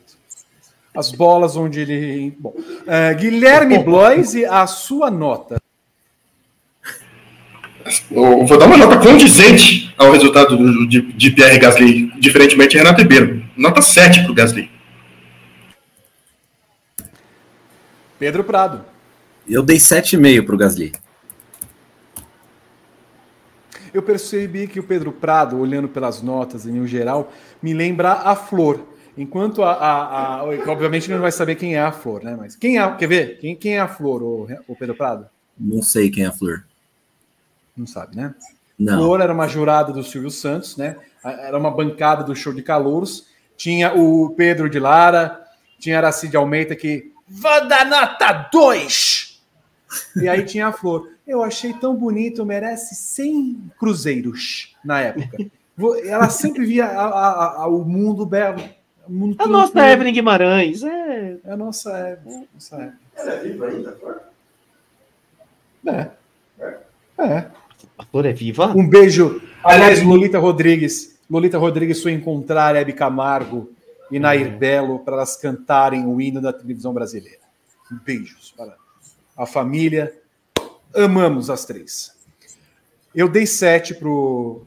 Aliás, muito, muito. Eu dei seis pro Gasly. Os assinantes deram 6,9. A média final 6,48. Luiz Hamilton, Renato Ribeiro. Dois. Não. Não, Dois. você, você entendeu errado. Luiz Hamilton. Dois. Hum, Ruim. Dois? Ruim. ruim. Nossa, final de semana do Mas aí Hamilton. o carro tava ruim. O, o- ele não Sim, ele também. coisa. E eu dei dois pelo tanto que ele sorriu lá, quando ele aparecia no telão e a galera gritava, pô, ele ia lá, cumprimentava todo mundo, tirava. Nossa, sério, final de semana do Hamilton pra esquecer. Dois. Guilherme Bloise. 2,5. Pedro Prado. Olha, Hum. eu ia dar zero. Por, por conta de tudo. Pô, assim, ah, gente, ah, é o carro, é o carro, é o carro, mas ele também. Desculpa. Só que ele serviu bons looks, então eu vou dar um. Bons looks? Bons looks. Pô, aquele, aquele da, da seleção de 94 é fera, hein? Nossa. É, é caríssimo, inclusive. Eu mostrei pro Vitor o valor daquele agasalho do Tetra. Caríssimo. E, Inclusive, É ele bom. pegou emprestado, tá? Ele pegou de um acervo que ele tá devolvendo. Volta pro acervo na segunda-feira. Ele não pagou por aquele. Ah, Pera, pera um pouquinho. O Luiz Hamilton fez o quê? A blogueirinha? É a blogueirinha Foi. influencer que postou fotinhos para de que ah, por favor, ah, eu não sabia disso. Eu não sabia Foi. disso. Ele faz isso sempre. Né? Por conta de ter dado uma de blogueirinha fazendo publi, nota 1,5. Mas o Pedro Prado justificar a nota dele por- pelo- pelos looks que ele entregou, o que, que, que esse programa virou? É, a gente tá num desfile do, do São Paulo. Até onde eu saiba, o único que trabalhou com moda aqui neste, ne- nesta sala é Renato Ribeiro. Gui, Dele eu, dele eu esperaria, porque tem, tem, tem know-how pra tal. Gui, depois do golpe que você deu na sexta-feira, eu Hum. tenho o direito de, de dar uma nota com base em looks. Tá bom? Hum. Amiga, se, você soubesse o, o- o desespero que foi esse golpe, você não tá entendendo. Você, você não tá entendendo. Você no escuro lá foi muito bom. cara. Prado. Vou tirar o programa do ar. Fala que eu vou tirar o programa do ar. Fala que eu vou tirar o programa do ar. Aí. Ó a voz Eu rouquinha. percebi, eu percebi um pouco, o Rodrigo Berton um pouquinho rouco. Ô, ô, Vitor, Vitor. Olha só. Ô, Prado, Prado, quem não deu 10 pro Alonso, fala que eu vou tirar o programa do ar. Fala que eu vou tirar o programa do ar. Fala que eu vou tirar o programa do ar. E meio Três choroso vezes também, né? Ô, ô, Vitor, há quantos Pois dias é. ele não toma o, o da ansiedade? Eu não sei. Mas assim, para ele estar rouco, o que ele, o que ele, o que ele deve estar assim, Fernando, Fernando, aqui, olha aqui, tô aqui por você, Vem! E o pior de tudo, ele não fez o meu pedido de casamento para Laura Winter. Falei para ele, você encontra a Laura Winter aí no, no paddock, você faça um pedido de casamento. Depois eu entrego a aliança para ela, mas faça o pedido de casamento. Né? E ele não fez. Bom, uh, os assinantes deram 5 para Hamilton. A nota final é 2.4. Yuki Tsunoda, Renato Ribeiro. Tem 5 para o Tsunoda. Boa corrida dele hoje. É, a AlphaTauri tá boa. Eu, go eu gosto do conceito de. O Gasly fez uma ótima corrida, brilhante, 5. O Tsunoda fez a melhor corrida da história em solo brasileiro. Como brilhou a ultrapassagem que fez no Hamilton, 5. Ai, Vitor, eu, eu, não gostei, eu não gostei da corrida, então assim. Eu, não, eu não tô entendendo mais nada, eu, é, é, sério. Olha, o que, que tá acontecendo? Que nós estamos? Lá na, que nós estamos, Vitor? O Renato me chamou de canto e falou: Ô, oh, bom trabalho, Pedro. Eu pensava que era um trabalho nota 10, pelo visto. Um... Não, não, não. Meu bom trabalho, nota 6. Tá bom? 6. Esse é o bom trabalho. Você passa de ano e olha lá. E, meu, já vai ter uma saraivada de 5, tá? Aguarde. Porque tá tudo. Ó, tudo rabiscadinho aqui, ó. Vai ter uma saraivada de 5 ainda. Eu recebo a informação aqui da minha produção que a enquete do Guiomar Aguiar está com problemas. As pessoas estão bradando nas redes sociais: quero votar, quero votar, quero votar, e não estão conseguindo, ou estão tá em alguma coisa. Nós não temos culpa que o algoritmo do, do YouTube, onde fazemos a enquete, e que, o, que o, a plataforma enfrenta problemas. Nós não temos culpa. Inclusive está rolando a votação aqui, ó. Tá aumentando o número de votos, normalmente. Mas foi a plataforma mesmo? Tem certeza, Vitor? Ó, Renato, você não começa, hein? Eu que tô pegando Sim. leve com você, o Gui que tá, tá pegando no seu pé e você vem em mim. Calma que no Gui eu volto. Ah. É que em mim, é o, em mim o truco é muito tranquilo. E meu truque é muito tranquilo, ele vem depois, do, depois das notas, então tá tudo certo. Ô Prado, você tem certeza que você colocou certo, ó, porque as pessoas estão votando várias vezes. Olha lá, checa aí, ó. Não, tá as pessoas estão votando várias vezes em todos os pilotos. Prado. Aqui, ó. A enquete tá rolando, tá aqui, ó, Grande Prêmio, Guanyu Joe, Valtteri Bottas, Charles Leclerc e George Russell, tá Prado. tá normal. Me, me vota aí, em quem você vai votar, Prado? Em quem eu vou votar? Isso. George Russell. Vota, Exato. por favor. Vota nele. Mas tá okay. Não, mas como, não, mas como eu tô como administrador, eu não posso votar. não consigo votar. Votem vocês aí. Testa deixa aí. Eu te, peraí, deixa eu te falar uma Deixa eu é, te explicar o que está acontecendo. Eu posso? Posso tentar? Pode, explicar? pode. O problema não é que as pessoas não estão conseguindo votar. O problema é que as pessoas estão votando mais de uma vez. Tudo e bem. Isso não é certo. Tudo bem. A questão é aí você ligue, sa ligue ou mande um e-mail para saque@youtube. Prado, eu vou ligar com a mão na tua cara, seu animal. Olha a minha mão na tua cara aqui, seu animal. Eu vou encerrar a enquete lá, então. Vou encerrar e, vai ser aquilo. Ah, pronto, agora voto impresso na enquete. Ah, não, não, não, não, não, não, não. Se você. Vou deixar ela rolando? Se eu, se eu tiver que trabalhar amanhã por causa disso, Prado, eu, sério, eu vou quebrar a sua cara. Gente, o jo... pior que a enquete já estava decidido faz tempo. Desde o início ela já estava. Então Tá, vou encerrar. Vamos seguir na paz do Senhor. Desculpa, Daronco, né, da fé, a gente está aqui em frente. Guilherme Blois, a sua nota para Yuki Tsunoda. Só para encerrar, por favor. Só para encerrar o assunto do voto, votei aqui agora, votei em Guanaju como o pior piloto da corrida, e o meu voto foi, contabilizou. Então, não temos problemas, certo? Dito isso, nota 7,5 para o Yuki Tsunoda. Pedro Prado. 7,5 também. Eu dei 7 para o Yuki Tsunoda. Pela ultrapassagem que fez ontem em Lewis Hamilton. Os assinantes deram 6,2. Ok. A média final é 6,64. Esteban Ocon para Renato Ribeiro. Cinco também, pontuou com a Alpine. Três gols, nota cinco. Camarada, o camarada é, um, é, um, é um, um, uma sacola de cinco. Melhor que uma sacola de quatro, né? É, Guilherme Blois, a sua nota. Era o que eu ia dizer, mas eu fiquei. Deixei no ar. Vamos lá, Ocon, nota 6, pontuou com o Alpine. Pedro Prado. 6. Pelos pontos.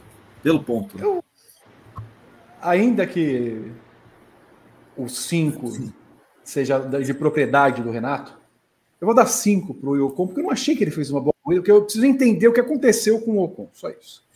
Os assinantes deram 5,6. A média final é 5,52. Comissários investigam o GP de São Paulo por invasão, de pista. Que maravilha. Eu, antes, antes eu só de continuar, já que demos os pontos para os 10 primeiros, eu noto, eu noto que está ao vivo direto de Interlagos, Gabriel Curti, que vai trazer algumas das boas informações que este rapaz tem. E eu tenho certeza que de- devidamente conectado e límpido. Olá, Gabriel. Olá, Vitor Martins, vocês me escutam? Escuto e pelo, pelo tom do áudio não é da sala de imprensa, acho. É, é da sala de imprensa, é, do, do- do meu glorioso 4G, brioso, né, mais uma vez, coloca- colocando ele para jogo. Muito boa tarde para vocês. Ô, Gabriel Curti, que história é essa que o GP de São Paulo está sendo investigado? É o GP, um comissário? É o, Adam, o Alan Adler? Quem é? Então, na verdade, é, é aquela mesma é aquela mesma investigação que a gente teve no GP da Austrália no começo do ano. Lembra que investigaram a, a corrida? É, basicamente é por causa de invasão de pista, né? Mas essa foi a, foi a justificativa que a FIA colocou no documento dela. É, o documento é muito ruim, tá? O documento tem uma linha, é, fala em invasão antes da conclusão do GP de São Paulo, mas não dá para entender se é com a corrida rolando, se é antes do pódio, qual, qual momento que é. Então o Gabriel Carvalho foi lá dar uma, uma pesquisada com a FIA, a gente apurou e, e basicamente o que a FIA alega é que faltou, faltava segurança para caso houvesse uma invasão, tá? Que eles não, não disseram se houve, quantas, houve, quantas invasões rolaram, mas não havia nada que garantisse que não rolariam invasões. Basicamente foi isso. Tudo bem. Gal, você tem a mesma impressão que nós aqui, de forma geral, que foi uma corrida, não é, mas que foi salva pela, pela disputa final? Concordo com vocês. Eu acho que o começo da corrida foi é, anticlimático, né? É, por mais que seja marcante, daqui a alguns anos a gente vai lembrar que o Leclerc ia largar em segundo, acabou batendo na volta de apresentação, que teve uma pancada formidável na largada seguinte, em que é, duas Haas bateram, o álbum bateu, o Ricardo foi acertado, o Piastri foi acertado. Basicamente, um quarto do grid foi eliminado antes da primeira curva, né? É, porque se a gente pega para analisar a corrida, além do álbum e do Magnussen que abandonaram, o Huckenberg se arrastou a corrida inteira. É, o Ricardo e o Piastri levaram volta no, na bandeira vermelha, né? Porque os carros fizeram uma volta atrás de uma, uma volta de saída dos boxes, eles não puderam fazer, eles levaram uma volta ali. Então, um quarto do grid é, foi eliminado no, no, no, acidente da primeira curva, né? Isso ajudou também a desmontar um pouco da, de algumas situações que a gente poderia ter. É, o Ricardo mesmo era um cara que eu esperava que fosse brigar por pontos. Né? Certamente era um cara que, que tinha ritmo, o AlphaTauri que era um carro consideravelmente rápido, ele poderia brigar por pontos. Depois a gente teve duas quebras de Alfa Romeo, é, quebra do George Russell. Foi uma corrida meio às antigas, assim, pelo acidente, pelas quebras, é, mas em disputas de pista ela foi, eu não digo que morna, mas ela foi menos boa do que ela costuma ser em Interlagos. À exceção da disputa fenomenal que a gente teve no final da corrida entre o Alonso e o Pérez. É, aquilo foi, foi sensacional, né? dava a impressão de que o Alonso tentaria um X na penúltima volta, não foi bem sucedido, e mesmo assim ele fez uma. A penúltima volta do Alonso beira a perfeição, né? com, com é, pior, pior equipamento que o Pérez, pior situação de pneu, pior tudo, pior motor. Ele encostou no Pérez, fez uma penúltima volta perfeita para poder atacar quando podia.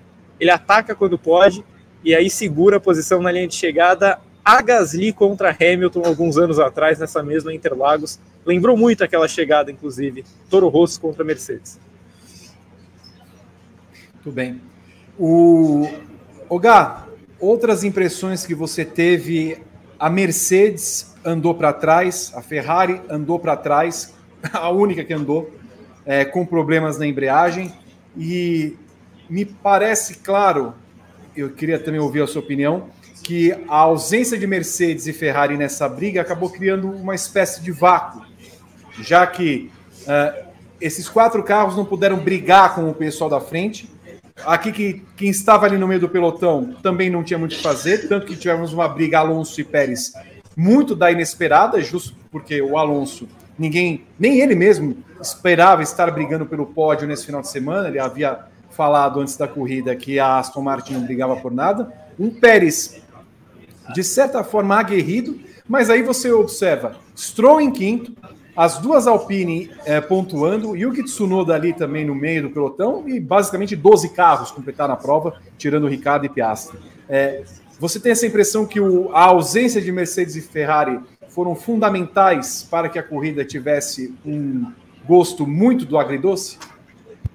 Com certeza, porque é, é, é, e acho que eu acrescentaria aí o fato da AlphaTauri largar muito atrás, porque ontem a gente previa aqui no, no briefing é, um primeiro bloco com Verstappen e Norris, o Pérez atrás, porque é o Pérez, mas é Red Bull e McLaren mais fortes. Né, o Piastri ficou perdido durante o final de semana, então também a gente não colocava ele lá na frente, mas Red Bull e McLaren tinham inegavelmente o melhor ritmo. E abaixo delas era um bloco, um bloco com Ferrari e Mercedes que pareciam mais fracas do que deveriam, e com Aston Martin e AlphaTauri que pareciam mais fortes do que deveriam. E aí com Aston Martin largando lá na frente, é, ela provavelmente recuaria um pouco e a AlphaTauri vindo de trás subiria para tentar ver se rolava essa briga entre as quatro entre as quatro equipes. Só que a Ferrari sofreu muito com problemas no carro, superaquecimento, é, é, desgaste de pneus. Isso desde, desde a corrida de ontem. É, o Leclerc teve a falha na volta de, de apresentação, que quebrou o carro tal. O Sainz sofreu com problemas a corrida inteira, reclamou muito no rádio a corrida toda. E a Mercedes sofreu também com muitos problemas. Né? A Mercedes não teve ritmo em momento nenhum da corrida. Né? O tempo todo andando para trás, foi atropelada pela Alpine. Né? a coisa que eu jamais esperava ver hoje. A Alpine não tinha demonstrado nada no final de semana e o Gasly levou com tranquilidade a disputa com Hamilton e, George Russell, mesmo tendo um pit stop muito ruim da Alpine. Então, quer dizer, ele tinha realmente mais ritmo que os carros da Mercedes. Então, acho que isso prejudicou com certeza a corrida, porque é, a gente poderia ter visto uma briga quádrupla, pelo menos por um pódio. E ela nunca aconteceu. Ela aconteceu porque, de novo, o Pérez não conseguiu acompanhar o ritmo de quem ele deveria, né? É, acabou enfiado no pelotão mais atrás do que o que ele deveria estar. E o Alonso teve uma exibição de gala. O Alonso foi o único cara que, que conseguiu é, furar esse bloqueio e, e colocar o Aston Martin lá em cima. É, ontem eu lembro, Vi, no briefing, quando você me perguntava da Aston Martin, eu, fa eu falei exatamente a mesma coisa que o Alonso falaria minutos depois, né? Que eu imaginava a Aston Martin brigando por um top 5. Que para mim era, era essa a briga da Aston Martin. Eu, eu via o pódio muito bem delimitado ali para Verstappen, Norris e Pérez. É, talvez Verstappen, Pérez e Norris, porque o Norris largava mais atrás. É, mas que eu via a Aston Martin com chance de top 5 porque havia ritmo. Finalmente havia ritmo nessa equipe de novo mas o pódio me surpreende. O pódio é um pouco além até do que o otimismo poderia imaginar. Devemos ser muito críticos com o Lando Norris, como fomos aqui? É, eu, eu, acho que é, a minha maior crítica ao Norris é o fato dele ter feito uma largada magistral quando ele saiu lá do meio do pelotão e, de novo, quando ele largou lá na frente, ele não fez. E isso acontece basicamente sempre na carreira dele. E, e aí não é só esse ano, não é só com o Verstappen. O Norris, quando ele larga atrás, ele larga bem. Quando ele larga na frente, ele larga mal.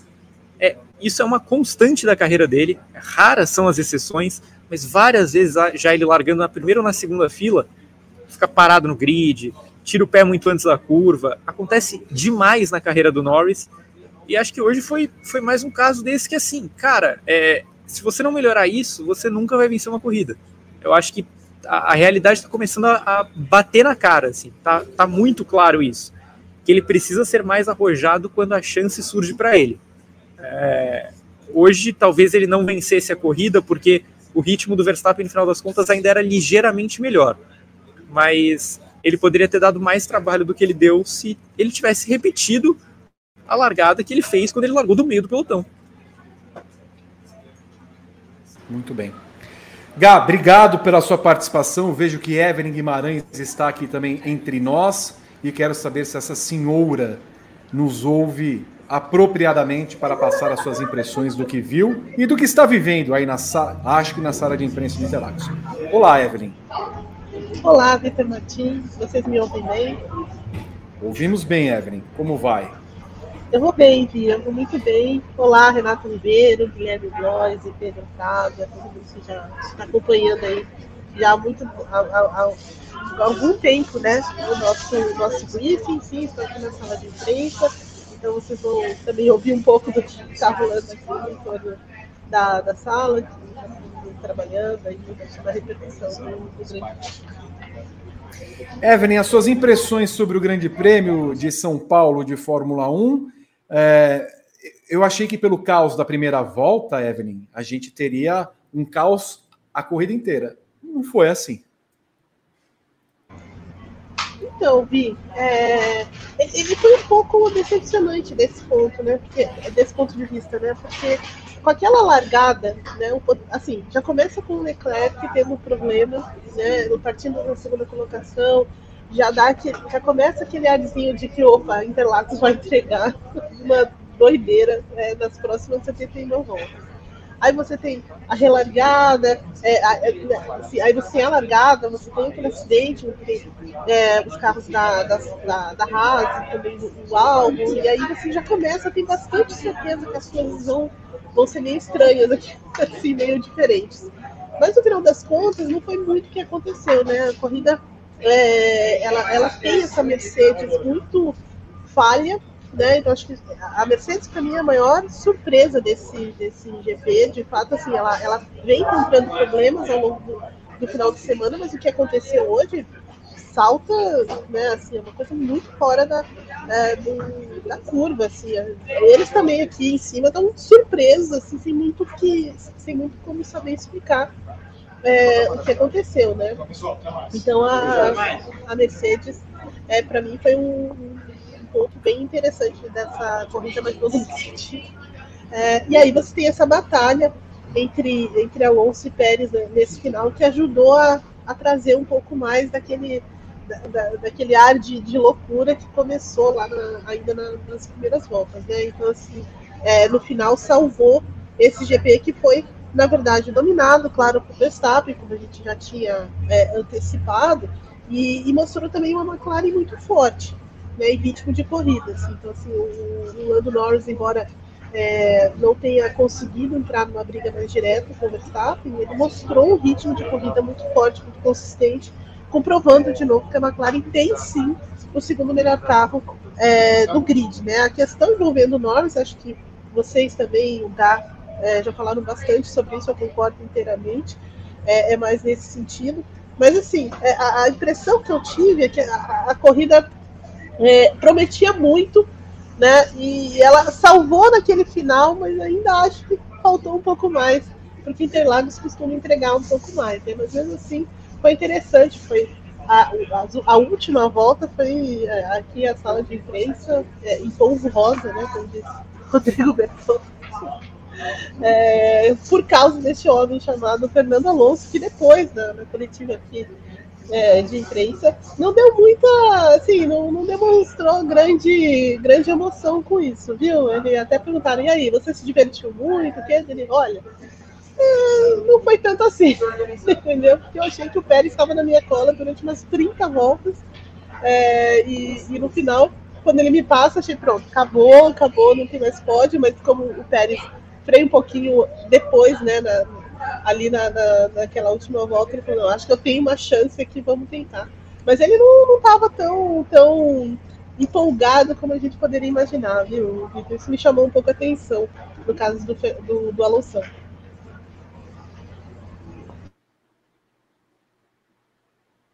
Você sabe até, Evelyn, que o Verstappen disse, quer dizer, obviamente você sabe que você acompanhou aí em Interlagos a coletiva de imprensa dos três primeiros colocados, e o Verstappen chegou a falar é, que ele ficou acompanhando a disputa Alonso Pérez do carro dele, né, pelos telões, e que quase saiu da pista porque ele ficou tão entretido. Aliás, ele ficou entretido, né, porque a vida dele foi fácil, foi mais uma vez fácil, mas de fato, eu imagino a sala de imprensa aí, Evelyn Guimarães, com Albert Fábrica, que está pagando penitência até agora por causa daquele tweet dele, oh meu Deus, Alonso, pela madre de Deus, não sei o quê, mas como deve ter ficado a sala de imprensa com essa última volta?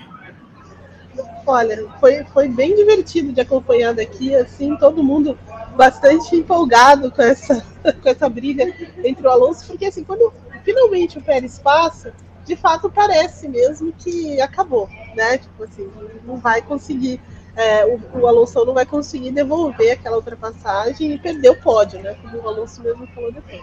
Mas aí não, né? Aí é o Pérez, né? Então, assim, ainda tem um, uma coisinha ali. E o, e o, e o Alonso aproveita uma vaciladinha ali do, do, do Pérez para encostar de novo e, e, passar e não deixar mais o, o, o Pérez é, voltar. E aqui foi assim, parece, mais ou menos assim como aconteceu ontem aqui com o jogo do Fluminense, sabe? É, até até os, os jornalistas da imprensa internacional, né, os caras é, estrangeiros aqui entraram na, na, na, questão do Fluminense, e daí todo mundo é, falando muito e vibrando muito, foi mais ou menos o que aconteceu aqui no momento do, do Alonso. Né? Então foi, é, foi, foi, foi, bem, foi bem legal nesse, nesse ponto de vista, assim, todo mundo bastante emocionado e, empolgado com, a, com, o final de corrida do, do né? Porque o cara é, o cara é um leão, né? Não, não tem como você. Não dá para negar isso, né? Ele briga até o final mesmo e não tem jeito. Tudo bem. Essa foi Evelyn Guimarães lá de Interlagos. Muito obrigado, Evelyn Guimarães, que estará comigo no, nos próximos. Não sei se amanhã, talvez, o seu voo, Madani, quando é que, que horas que é? Então, amanhã não tem paddock, estarei voando. já o golpe, O golpe. Se você, você não vai para casa. Não, eu não vou. É, se você. Pois é. Se você quiser, a gente pode se encontrar hum. mais tarde, mas amanhã não vai Não, não quero, não quero te ver. Você é uma traíra. Você é uma traíra. Eu não quero, não, não quero mais saber você. Adeus. Nós vamos conversar. Adeus? É tão trágico assim? Adeus? Beijo, Evan. Beijo, menino. Vem aí Luana Marino. Será que ela vem com. Vamos ver no primeiro contato. Atenção, atenção. Luana Marino 321. Olá.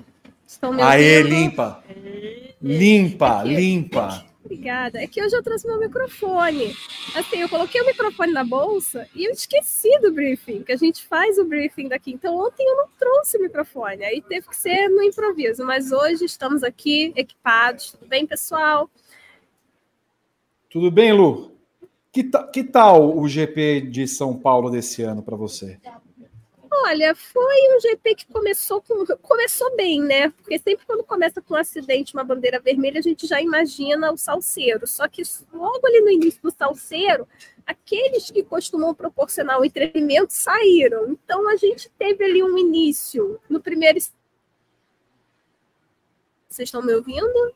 Será que a minha Sim, internet... só teve uma alô, queda, alô? mas aí a gente voltou mundo... com o seu. Todo mundo todo mundo travou aqui para mim, mas eu estava falando que ali no primeiro stint achei interessante o ritmo da McLaren. O Norris chegou a colocar ali o carro meio que do lado do Verstappen, mas com certeza o Verstappen, a partir do momento que ele é, voltasse a ter o controle, ele teve o controle em todo momento. Ele falou ontem sobre a questão do gerenciamento dos pneus, e era o que ele estava fazendo. Então, foi mais uma corrida em que o Verstappen ele se sobressaiu por isso, pelo controle dos pneus, a Red Bull muito certeira na estratégia, ele muito certeiro no ritmo, sabendo extrair o máximo do RB19.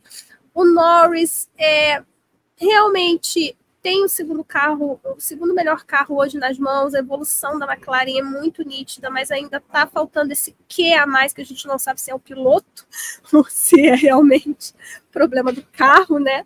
A discussão aí, mas foi interessante desse ponto de vista, mas na verdade eu esperava muito mais. Eu acho que a gente teve algumas brigas ali no pelotão intermediário, principalmente por conta da queda absurda da Mercedes na segunda metade da, da corrida.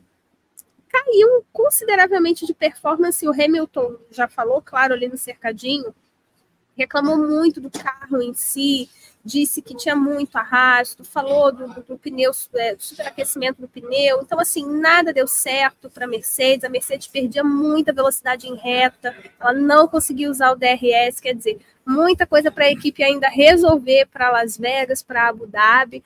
E eu acho que o grande ponto alto da corrida foi a última volta. Fernando Alonso, mais uma vez, provando que ele só pode ser arrancado desse grid quando ele chegar à idade do Brad Pitt a idade do Brad Pitt hoje sendo escalado para voltar para poder salvar uma equipe falida. Porque esse é o plot do filme eu sempre vou enfatizar que escolheram Brad Pitt cinquentão para isso. Então, aturem Fernando Alonso até o fim, porque o cara entrega muito. Posso estar enganado, mas Brad Pitt está com 59. Aí, ah. 60 já. Aí, ah. tá vendo? Então, então, aí, nós teremos Fernando Alonso até os 60 anos nesse grid, em alto nível, excelente piloto, tudo isso graças a Brad Pitt. Mas, assim, foi, foi uma performance incrível dele no, no final. Posso ver? Como um programa de informação, Brad Pitt completará 60 anos no dia 18 de dezembro. O rapaz também. O rapaz também. Eu sei porque, como já me chamaram de. Bom, é, Lu, me fala uma coisinha. Você falou do Hamilton e eu vou pegar um gancho da declaração de Toto Wolff, porque chegaram. Assim, que, que, o Toto, o que, que é isso? A resposta dele. Eu posso sentir pelos dois, por dirigirem, por guiarem esta coisa miserável que é este carro miserável, né? Des desculpa, é porque ouvimos um barulho estranho aqui ao fundo e eu parei para prestar atenção, mas enfim. É, não, não é, é de hoje que a Mercedes. Não é nada, né? Não, parece que não, parece que não. Foi do lado de fora. Mas vamos lá. Não é de hoje que a Mercedes arruma apelidos para o seu carro, né? De caixa de merda a outras coisas que o Toto Wolff já teve assim, né? Então, desculpa, mas é, a Mercedes é sensacional. Mas eu acho que eles mesmo não esperavam uma queda tão brusca de performance aqui em Interlagos. Eles sofreram muito com desgaste de pneus, muito, reclamaram muito disso. Realmente o asfalto, ele estava bem quente, mesmo hoje com a temperatura mais amena, a temperatura do asfalto estava bem quente, então isso foi uma questão que pegou bastante para a Mercedes. E a Mercedes não tem aquele carro bem acertado para você simplesmente tentar administrar uma vantagem. Como, por exemplo, fez o Max Verstappen, que também falou sobre a questão do gerenciamento dos pneus, mas ele tem um carro que permite a ele abrir ali um gap de dois segundos e ele conseguir manter o adversário dele sob controle. A Mercedes ela não tem isso. A Mercedes não conseguiu usar DRS. Então eu acho que são muitas coisas realmente que ela tem, tem de ver para essas duas últimas corridas e também, claro, pensando já no próximo ano. É, a Mercedes, a impressão que eu tenho é que ela ainda anda em círculos. Ela tem aquele momento que ela vai ali, ela tem um pico e de repente ela vem para o final de semana e tem uma queda e ela precisa contornar o relógio todo novamente para voltar àquele pico. Eu acho que essa é a Mercedes hoje. É o cenário dela desde essa mudança de regulamento. Então, não, tô pegando fone. Vamos ver como é que vai ser favor, estou ao vivo. Muito obrigada. Então. Quem é que tá pegando fone aí? Que ouve? Dá nele, Luana, dá nele. Dá nele, dá nele, puxa os tufinhos que sobraram do tchuco dele, Luana. Olha, é, é, que é uma maravilha. Mas é isso. Eu, eu, eu acho que é, para mim a Mercedes é isso. Para mim a Mercedes é, é uma equipe que ainda anda em círculos e muito mal acostumada com os tempos de glória. Tudo bem. Só para saber, ele vai pegar o fone aí para entrar no programa? Eu acho que sim, eu acho que sim. Ele tá, tá- tá se preparando aqui. Está se preparando aí, tá bom. Então, assim que ele se preparar, eu chamo. Lu, só para encerrar, Leclerc, a- a- o rapaz deu uma errada ali, deu uma. Não, foi problema hidráulico e tudo mais? Ou foi de fato. er- que- Como é que a Ferrari, no final das contas, tratou tudo isso?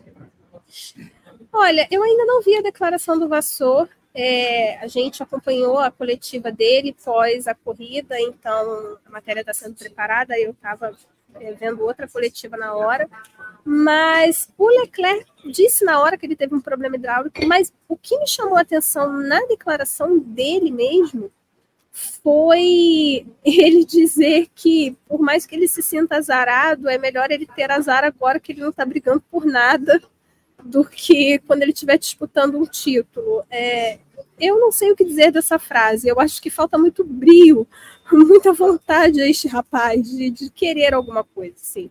É, é o resumo do grid todo, né? A gente vê pilotos que têm potencial, pilotos que são sim talentosos, são pilotos que poderiam chegar a uma briga de campeonato, mas com uma falta de, de competitividade, uma falta de vontade, que absurda aqui, ó. É, realmente o Vassor, que o Gui colocou aqui, o Vassor realmente confirmou que ele teve ali um problema hidráulico, né? Que foi uma pena. Ele teve esse, essa questão com os motores, então vai precisar entender a razão disso. A Mercedes, a, Mercedes, a Ferrari ainda vai precisar investigar, porque era uma grande oportunidade para o Leclerc. Lembrando que ele estava largando na segunda posição, e a Ferrari, de fato, com o Leclerc andou bem no final de semana. Eu esperava que ele fosse conquistar o pódio. Eu coloquei Alonso e eu acho que eu coloquei, eu não lembro se eu coloquei o Leclerc, mas eu esperava uma boa performance do Leclerc, eu esperava algo da Ferrari. E só para acrescentar, teve uma coisa também que o JP me contou da, da coletiva do Vassor, que perguntaram para ele sobre o assoalho, se a Ferrari é, ficou preocupada com essa questão do assoalho, se houve uma, uma mudança, uma modificação, e realmente ela precisou trabalhar um pouco no assoalho como já era de se esperar depois da desclassificação é, dela lá em Austin, até porque Interlagos também é um circuito muito abrasivo, então é uma questão também, a Ferrari também teve um pouco essa preocupação com isso. Mas eu acho que é um fim de semana, mais um fim de semana para a Ferrari esquecer. Essa foi Luana Marino, direto de Interlagos, que vai trazer também mais conteúdo ao longo da semana e das semanas. Muitas coletivas, muitas entrevistas exclusivas. Tenho certeza que você em casa vai adorar. Obrigado, Luana Marino. Um beijo para você. Bom trabalho. Tchau, tchau, pessoal. Beijo. Daqui a pouco o Pedro Henrique Marum vem aí para o nosso programa. Enquanto isso, nós continuamos com Eis as Notas. Se a planilha não tiver sumido, se a planilha tiver, esse é um grande medo, né? Porque ela pode, ela desapareceu num, num segundo ímpeto ali. Vamos ver. Ai. Eu tô tirando o banner da, da Luana que tá travado aqui. Aham, uhum, tá travado. Para, para, para, para, Aí, ó. Vamos lá. Vamos lá. Décimo primeiro lugar de Logan Sargent. A sua nota, Renato Ribeiro. Quatro. Quase pontuou. Guilherme Bloise. Discreto. Pedro Prado. Discreto. Eu dei 4. Os assinantes deram 4.7. A média final é 4.34. Nico Hülkenberg, Renato Ribeiro.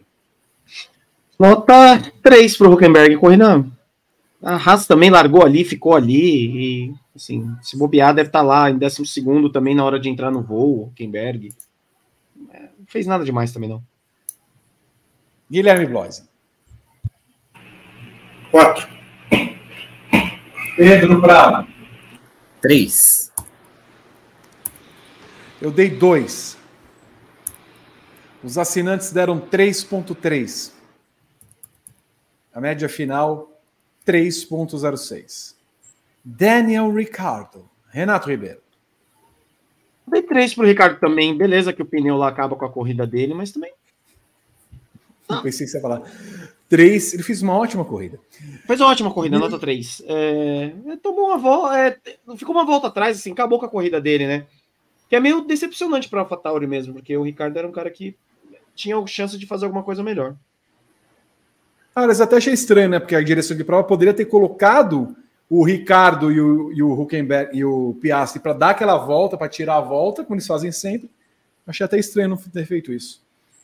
Uh, Guilherme Bloise. Sim. Pedro Prado. Quatro. Eu também dei quatro. Os assinantes deram 3,9. A média final é 3,98. Oscar Piastri, Renato Ribeiro. Nota 3 pro Piastri também. Final de semana do Piastri não foi bom, cara. Assim, fiquei meio um, um tantinho decepcionado com o final de semana dele. Aliás, os três finais de semana de Américas do Ricardo, do, do Piastri. Guilherme Bloise. Quatro. Pedro Prado. Três. Me dói dar essa dor que eu sou do mundinho Piastre, mas três. Me dói dar essa dor? Me dói dar essa dor, essa nota, desculpa. Dei dois. Mas mantenho o respeito. Ah, os assinantes deram 3,2. Nossa, essa foi boa. 3.04 a média final. Eu sei, eu sei que você pegou a referência. Renato, quietos, quietos, não se George Russell, é, Renato Ribeiro. Sério. Mas o Russell não teve culpa. Por que não, né? Eu tenho mais ritmo que ele, me deixem passar. Não chegava. Abri asa, não passava. Tomou um passão, ficou três segundos atrás do Hamilton. Sério. Chato, chato, chato, meu Deus do céu. O, o Russell me irritou durante a corrida. O, o, Russell atrapalhou minha experiência com a corrida, diria alguém. Sabe? Minha experiência ficou pior com o George Russell reclamando no rádio. Zero, chato. Ah, pro inferno. Tá mais rápido, bota do lado e passa o animal. Fora o cabelo dele, também não tava bom esse final de semana. Guilherme Bloise. O, o, Renato tá amargo, Vi. Não, o que tá acontecendo com ele? Ele não é assim. Não, não. Eu vou dar três pro Russell. Mas assim, o, o Renato tá amargo, eu tô. Tô preocupado. De verdade, assim, não, não é o normal dele. Pedro Prado. Olha, eu dei zero porque ele chega na corrida e fala assim, ele começa a corrida falando, falando assim, ai, é, eu, hoje eu vou jogar em equipe, eu vou, eu não vou tentar atacar o, o, o Hamilton. Hum. Primeiro, sim, ele já falou aquilo como se ele fosse o bonzão, né? Ah, não, vou passar. Aí beleza. Aí ele depois reclama, a gente tá jogando sozinho aqui ou em equipe? Aí quando ele se aproximou do Hamilton, conseguiu passar? Não conseguiu. Então que adianta você ter gogó aí e não fazer por onde? Me irritou também, zero. Você tá falando, eu quero ver só a nota agora do Azedo. É, Vitor Martins, qual é a sua nota para George Russell, Vitor Martins? Um. Um. Que Vitor Martins? Eu sou o jogador da equipe. Ah, por favor, vai, rapaz. Daqui a pouco ele estava sete segundos atrás do Hamilton. Tá, também, vai. Bom, os assinantes, deixa eu ver aqui. 3.2. 3.2. Foram do, do Guilherme Boys. Walter e Bottas, Renato Ribeiro. Um pro Bottas. Final de semana de. Era o grupinho, né? Haas, Alfa Romeo, Sargent, é, carro de segurança andando atrás deles ali, todo mundo próximo. Um. Fraquíssimo. Guilherme Bloise.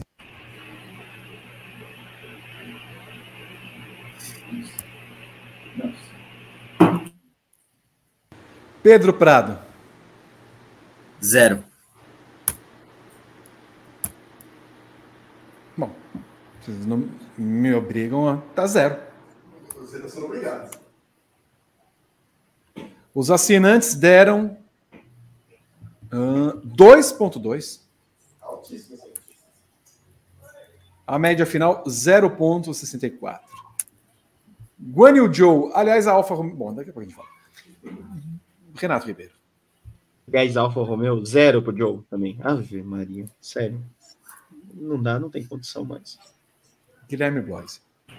No sentido inverso. Pedro Prado. Nosso Yu Show de horrores, zero. Zero. Ai, ai, ai, ai, ai. 1.6 deram os assinantes. A média 0.32. Kevin Magnussen, Renato Ribeiro. Eu não entendi, até agora eu assinei, de verdade. É... Sei lá. Nossa, eu, eu tinha anotado dois aqui pra ele, mas tô achando a nota muito alta. É um pra ele também, vai. Ah, dormir. Guilherme Bloise.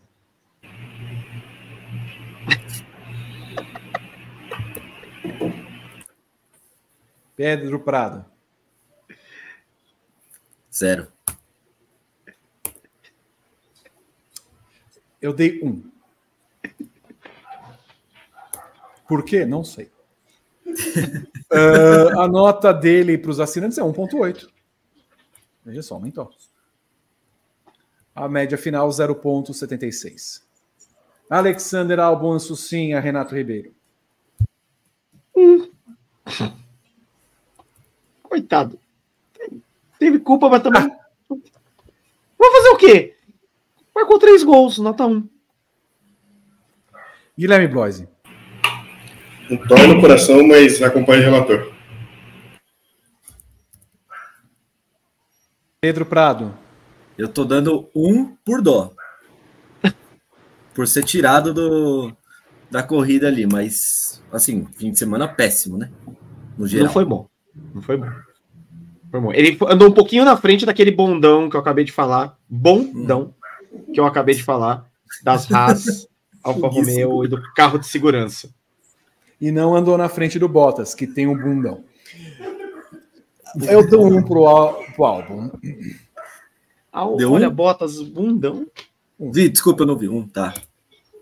Os assinantes, por dó, deram 2,6. Média final 1,33. 32. Charles Leclerc, Renato Ribeiro. Eu tô dando Leclerc, você nem largou. Ah, a gente não pode entrar num conselho aqui, tipo, porque você não deu sem nota. Seria Largou em segundo. a nota dele. Largou em Pela segundo, é 7 pela classificação, pronto. Coitado. Guilherme Bloise. Enquanto tá tendo um pega de cachorro aqui na frente da casa do Vico, eu tô até com medo. Mas enfim. Vou... Nota 5 pro Leclerc.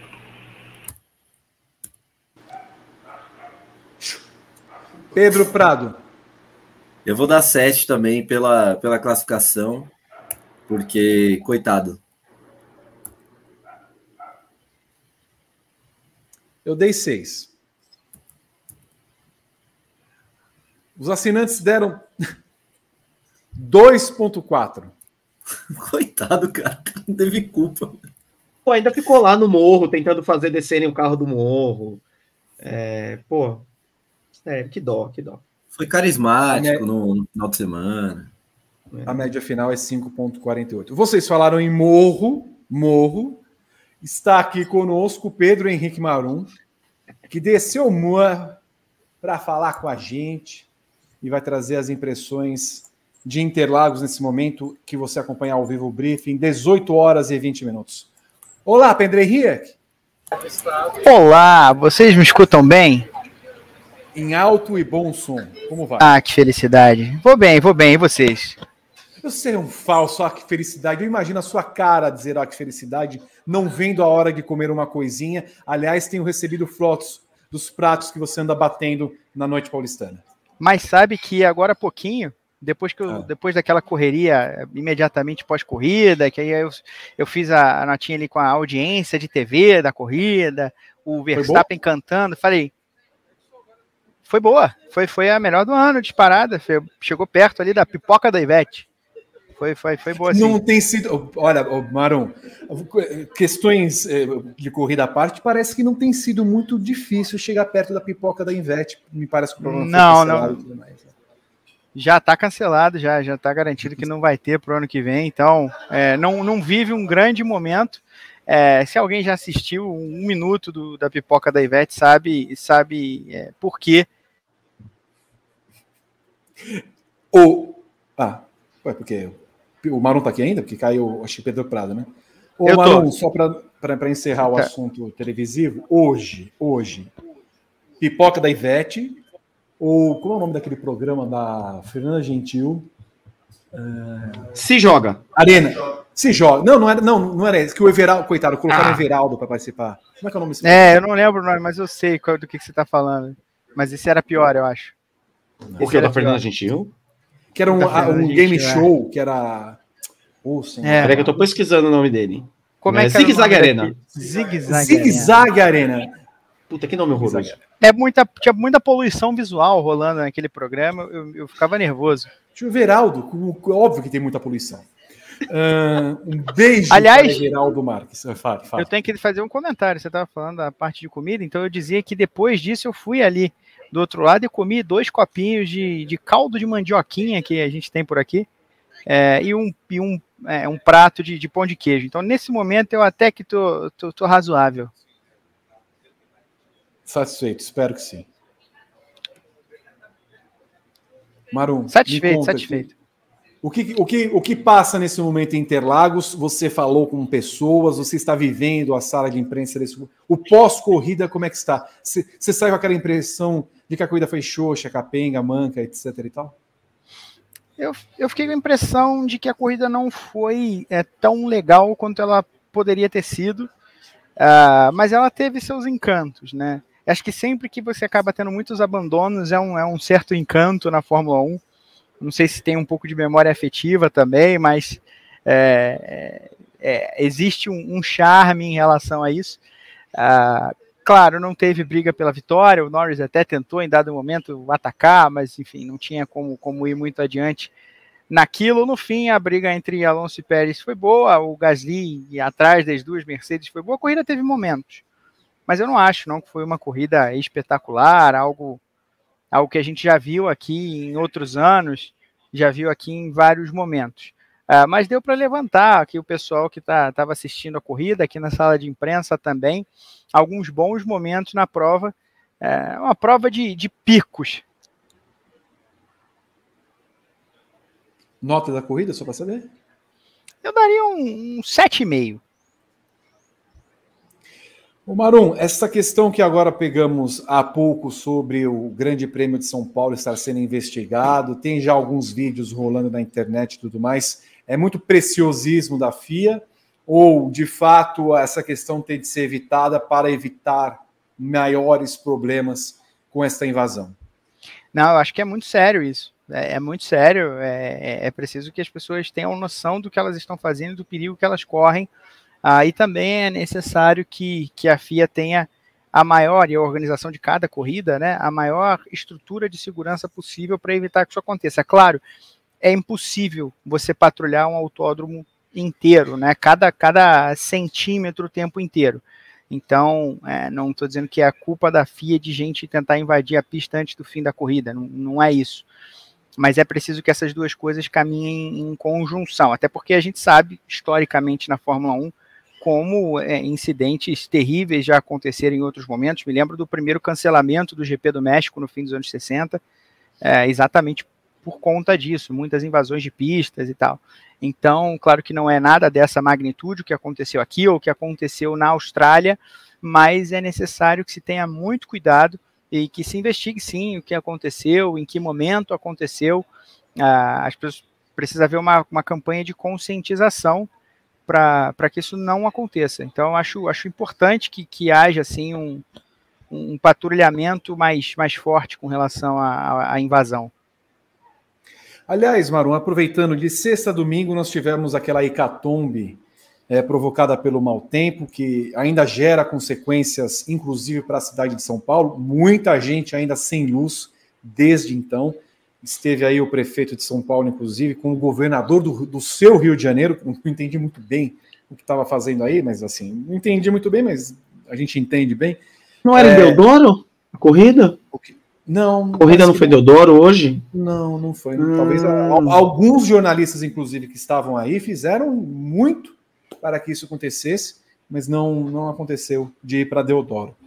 Marum, é, o, o, saldo do final de semana é da organização como um todo. Você que esteve aí, viu a condição do autódromo, vários relatos de que o autódromo não está bem cuidado, e aí terminamos com essa questão da investigação. É, o, o Interlagos como palco de corrida, ele, ele está de fato devendo, já que Interlagos virou um palco de palcos, de festivais para isso? Eu acho que acho que dá para dizer que sim, mas assim, é, vamos, vamos compartimentalizar isso. Porque eu não acredito que o que tem acontecido seja a gente ver um autódromo que está às traças, no sentido de a, a estrutura é precária, as coisas não acontecem, o Interlagos desaprendeu a fazer corrida, é, não, não é aquele lugar que está entregue entregue a, ao, ao, matagal que vai crescendo quando, quando é, os humanos deixam a civilização e aí a, a natureza toma de volta. É, não é Chernobyl, não, como a gente sabe que acontece em alguns autódromos é, no Brasil, enfim, é, no mundo inteiro. Não é esse o caso. Agora, há uma questão de ajuste que é necessário de se fazer. Por quê? Sobretudo as questões de pista, de sujeira de pista e tudo mais, elas estão, é inegável que relacionadas aos eventos que aconteceram aqui recentemente, sobretudo ao Town. Isso quer dizer que Interlagos não pode receber esses eventos? Não. É, eu acho muito complicado você ter um evento como esse 50 dias antes da Fórmula 1 e ter a Fórmula 1 como primeiro evento automotivo a ser realizado aqui depois de um festival como esse. Porque, claro, por mais que você vá à pista, é, algumas coisas elas são é um espaço muito grande. Algumas coisas são pequenas demais para a percepção é, humana, elas são, é, a, elas são de percepção micro, né? Uma pedrinha ali é uma percepção micro. É uma coisa que um carro muito sensível em altíssima velocidade vai captar. É, é claro também que isso não quer dizer que não haja, não tenha, não tenha havido um problema de limpeza na pista. É evidente que a pista deveria ser é, limpa de maneira mais com mais cuidado aqui. Isso ficou claro no fim de semana, isso, isso é um ponto final. Agora, é, mesmo assim, mesmo assim, é, Interlagos, a organização do GP do Brasil, a FIA, quem de direito, precisa entender como fazer para equilibrar essas duas coisas. E, assim, eu, por exemplo, acho perigosíssimo que a Fórmula 1 seja o primeiro evento automotivo depois de um evento como o Town, tá? muito perigo. É, a Fórmula 1 já, já, já divide aqui em Interlagos com o Lola Palusa há algum tempo. Mas o Lola Palusa é em abril, né, em março, é no primeiro semestre.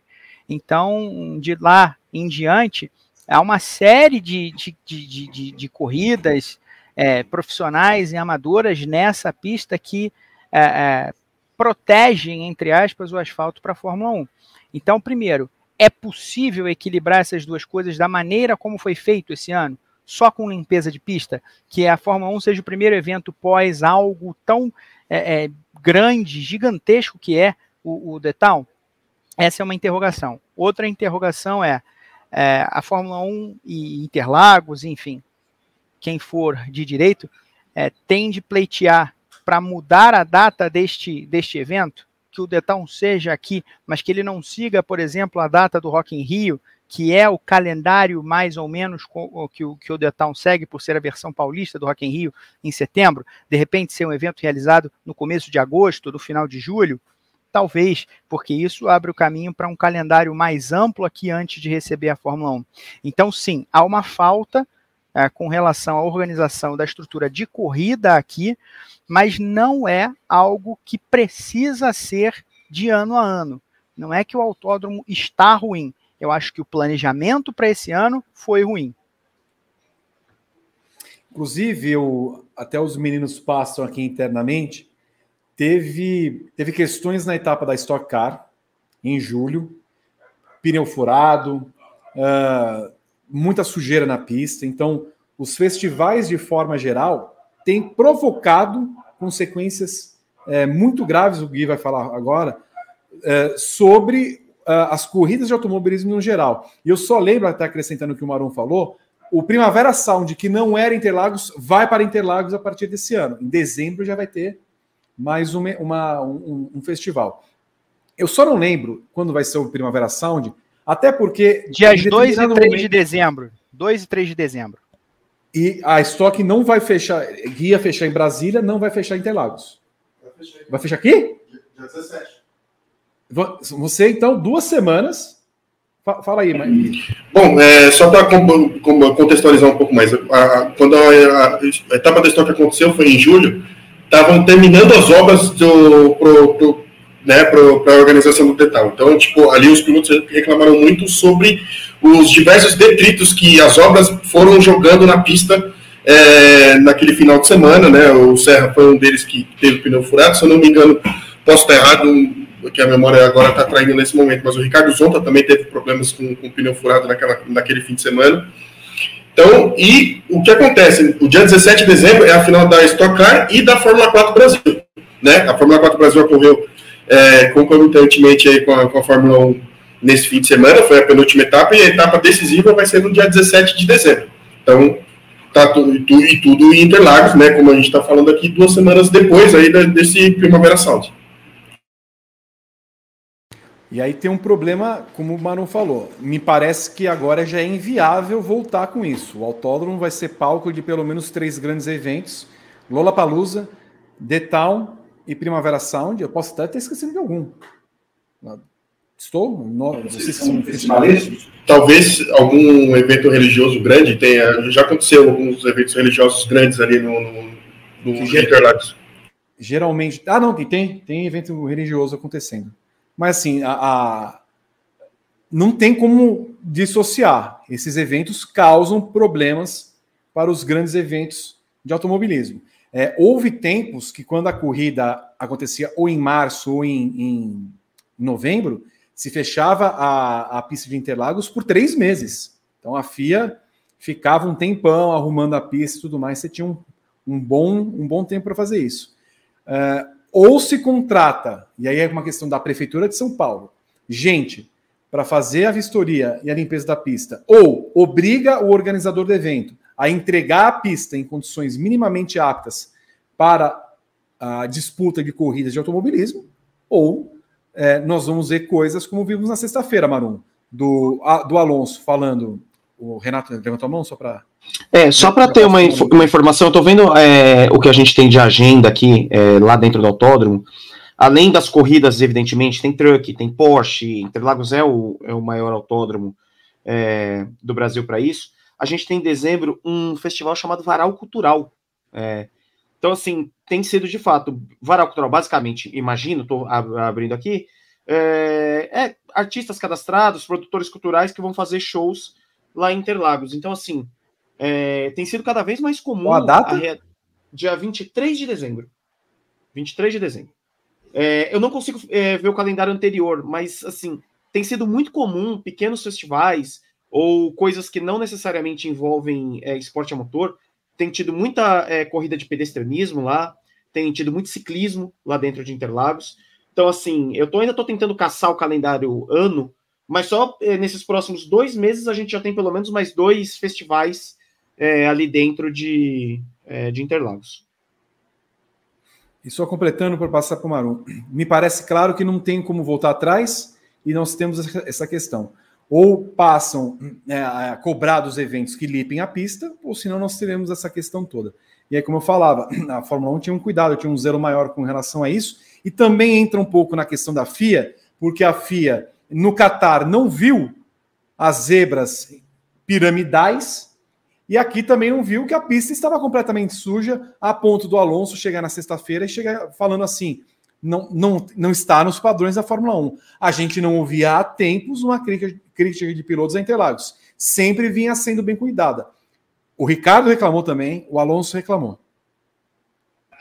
É, pois é, os caras reclamaram e, e, foi até um pouco surpreendente. Assim, a gente sabia que isso era um risco, mas como você falou, não é algo que vem acontecendo, né? Essa crítica de pilotos elas não estão acontecendo nos últimos 10 anos. A Interlagos já está passando, a Interlagos passou em 2013, 2014 por uma, uma grande obra, né, que teve alguns módulos.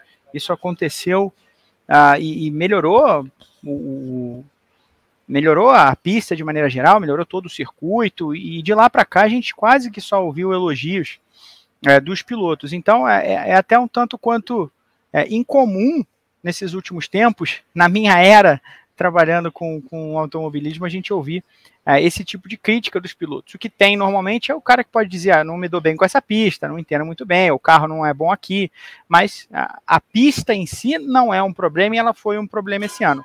Só que aí tem um outro ponto, que é o seguinte: não é, não é só o festival que causa a sujeira. E aí é a minha grande preocupação com o Town ser tão perto da Fórmula 1. Porque a Fórmula 1 tem de correr, e aí, prefeitura, de novo, os órgãos competentes, não só a Fórmula 1, estou dizendo Fórmula 1 englobando tudo, mas é, a organização do evento de maneira geral tem de correr para montar estruturas, para desmontar estruturas, para é, é, é, renovar certas partes da pista e as obras também causam sujeira. Então não é só o pô, não limpou o que os outros fizeram, é os outros saíram, tem coisa para limpar e tem um monte de coisa para eu fazer, desfazer e fazer. É, e isso também suja. Isso também, então, é, é, com isso tudo acontecendo em cima da hora, a estrutura de, de limpeza não tem jeito, ela fica comprometida, claro, claro que fica. Porque tem o tempo inteiro entre, nesses 50 dias entre um evento e outro, você tem o tempo inteiro de, de, de estar é, desmontando e montando. A gente falou com o pessoal da organização para as matérias que nós, é, pessoal do Detal também, para as matérias que, da prefeitura, no caso, que nós subimos agora, publicamos esse, esse fim de semana, na, na quinta e na sexta-feira, ah, e isso foi dito claramente. A, a estrutura do Detown não será completamente desmontada, porque é um tempo muito pequeno. Então, algumas coisas vão ficar lá, vão ser aproveitadas, ah, outras coisas vão ser cobertas com a organização da corrida, e bola para frente, depois tudo termina de ser desmontado. É um período muito pequeno para eventos deste porte.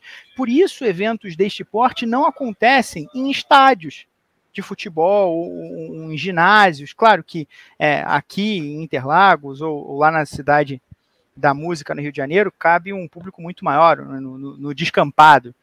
Mas é porque esse tipo de, de evento ele, ele demora tempo para ser montado e desmontado. Não é um palco não é um palco que você monta lá a estrutura de, de backstage para é, pro, pro, pro, atração, para o artista e tal. Não.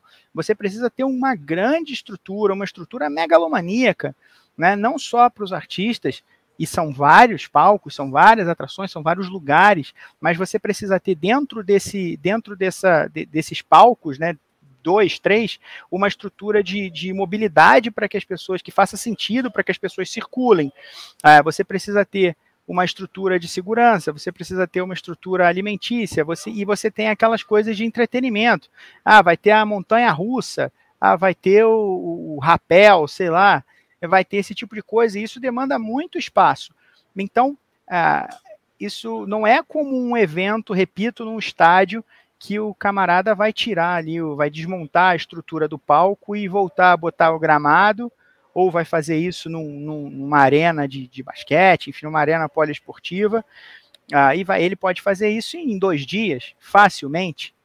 É, não é assim. É uma estrutura que demanda muito tempo para montagem e desmontagem, até porque é um lugar que tem é, é, é exigências muito diferentes para os seus para os seus, seus tópicos, né? Para o tópico festival de música, para o tópico maior categoria do mundo de automobilismo e tem o EC aqui daqui a alguns meses, não só Stock Car.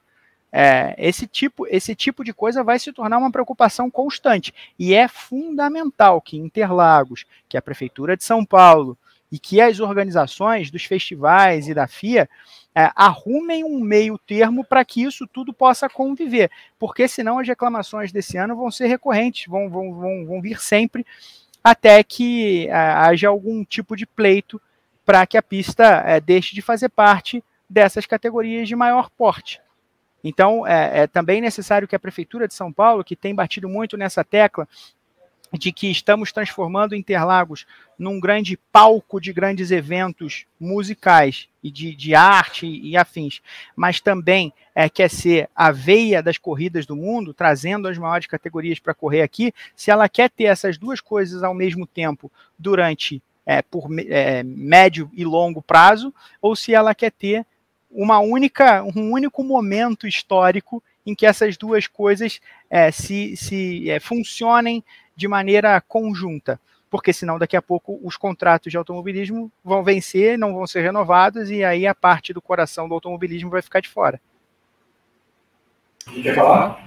O, o, só um, um parênteses, né? Eu, eu, eu, estive no Detal, foram quatro palcos montados para o evento todo, né? Os palcos eram muito próximos uns dos outros, né? O, do maior ao menor, eles eram muito pertinho um do outro. Tive, a gente teve relatos ali de muitos problemas de circulação entre pessoas ali, porque realmente por, pela proximidade dos palcos, é, o, os dois principais é, aglomeravam um, um, número grande de pessoas e impediam que né, houvesse essa mobilidade é, maior né, com, com, entre eles pensaram nos palcos como muito perto para evitar que, o, que as pessoas pudessem se mexer muito.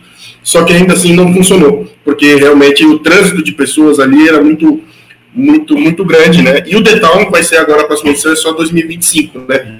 Mas o, o Marum lembrou bem, a gente tem um Ecker que vem, a Stock com certeza vai estar no calendário do ano que vem, né? Pelo menos duas corridas, né? Geralmente a, é, a Stock é useira e bezeira de colocar até três corridas de Interlagos no, no, calendário, mas pelo menos duas no ano, né? Mais a Fórmula 1, mais o Primavera Sound, mais o, o Lola Palusa, que obviamente é no começo do ano, mas começa, faz, faz também parte do, desse calendário de, grande, de, de grandes eventos, é para a gente ficar de olho mesmo, Vi. Vou passar para o Henrique Marum, então, fazer os seus, as considerações finais aí de Interlagos. Marum, como é que foi, então, a corrida? O que, que você consegue trazer de outras informações? Bom, a corrida foi aquilo que o pessoal já estava falando aqui antes. E eu. Opa, agora vocês devem estar me ouvindo melhor. Tinha levantado meu microfone. Mas a corrida é aquilo que o pessoal já estava falando aqui antes. É uma, uma boa corrida, mas não uma corrida espetacular, uma corrida meio que condizente com o que tem sido essa Fórmula 1 pós-recesso de verão. De, de, de, corridas sólidas, de bons momentos, é, algumas com mais ação, outras com mais suspense, mas a, a maior parte das corridas, boas corridas, é, médias para boas corridas. Hoje foi foi nesse nível. Ontem a, a corrida sprint foi bem legal, aí sim, foi uma baita corrida. Então, é, ninguém que acho que ninguém que veio aqui assistir hoje ou ontem vai ficar vai ficar incomodada com, com o ingresso que pagou. Agora, é um, é um evento de maneira. E assim, eu acho que a estrutura no paddock, por exemplo, que era uma estrutura absolutamente provinciana em outros anos, está muito melhor está muito melhor, até do ponto de vista alimentício. Você estava aqui no ano passado, você viu, o, o Vi, mas você, a gente passou a ter um, ter um, um botequinho lá na, na pista que dá para almoçar. É, que dá para almoçar. Aquela batida de coco tinha de novo esse ano, viu? O quê? Ah, não, tinha, me dá credencial. Lá, tinha lá. Tinha lá. É, mas eu só tomei um pouquinho ontem, eu não, não fui nela hoje, não. Claro. É, é, só um pouquinho, um pouquinho de nada.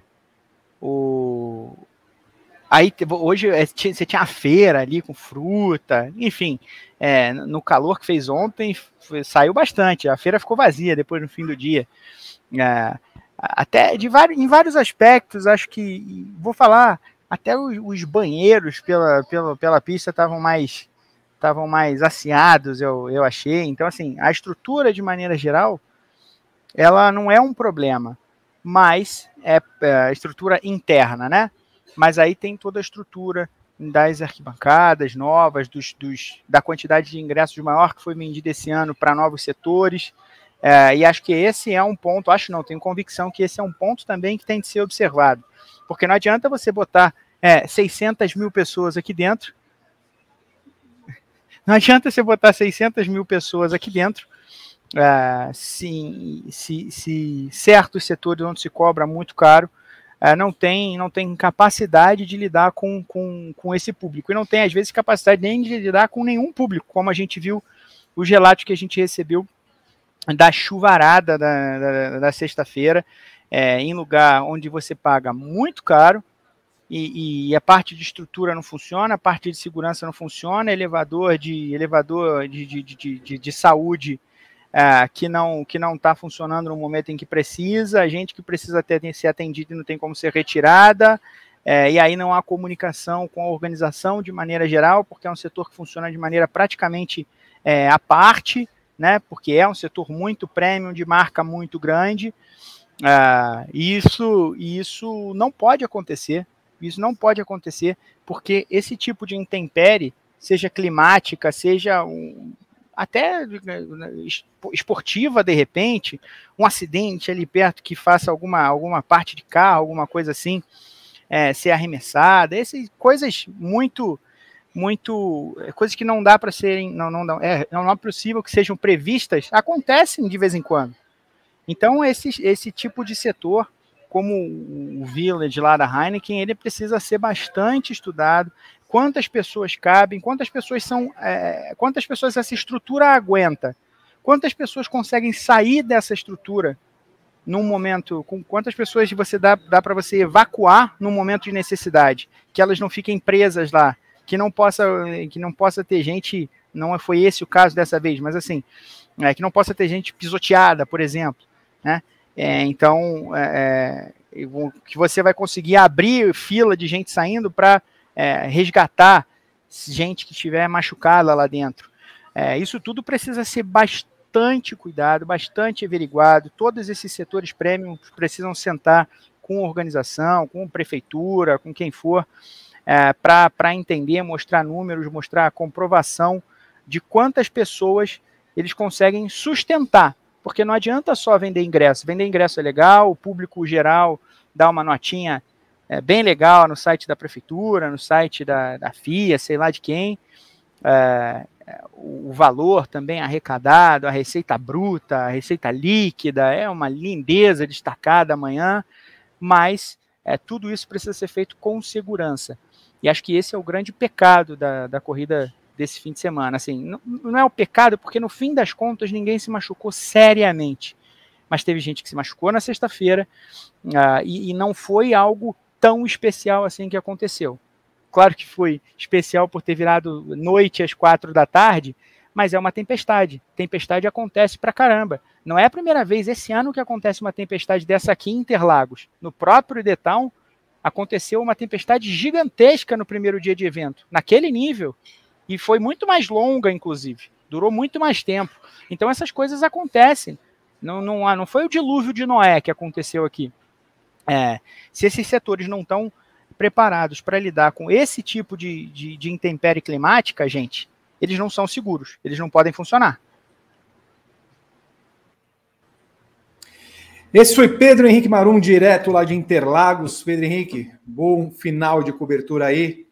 Muito obrigado por tudo e pelas suas palavras. Muito obrigado da minha parte. Um beijo para todos vocês e até mais. Até mais. Ouvi. Eu posso falar um pouquinho desse, dessa história de Interlagos? É... Só, peço que seja rápido. Tá bom. É, fazia seis anos que eu não ia em Interlagos e eu lembro muito bem de coisas prometidas é, que foram, principalmente pela Prefeitura de São Paulo, com relação a transporte e deslocamento. É, eu tendo a dizer que hoje a gente tem um transporte muito pior do que há seis anos atrás, na linha Esmeralda, que foi privatizada é, pelo governo do estado. É horroroso. O transporte foi muito ruim é, de sair, entrada e saída é, do autódromo.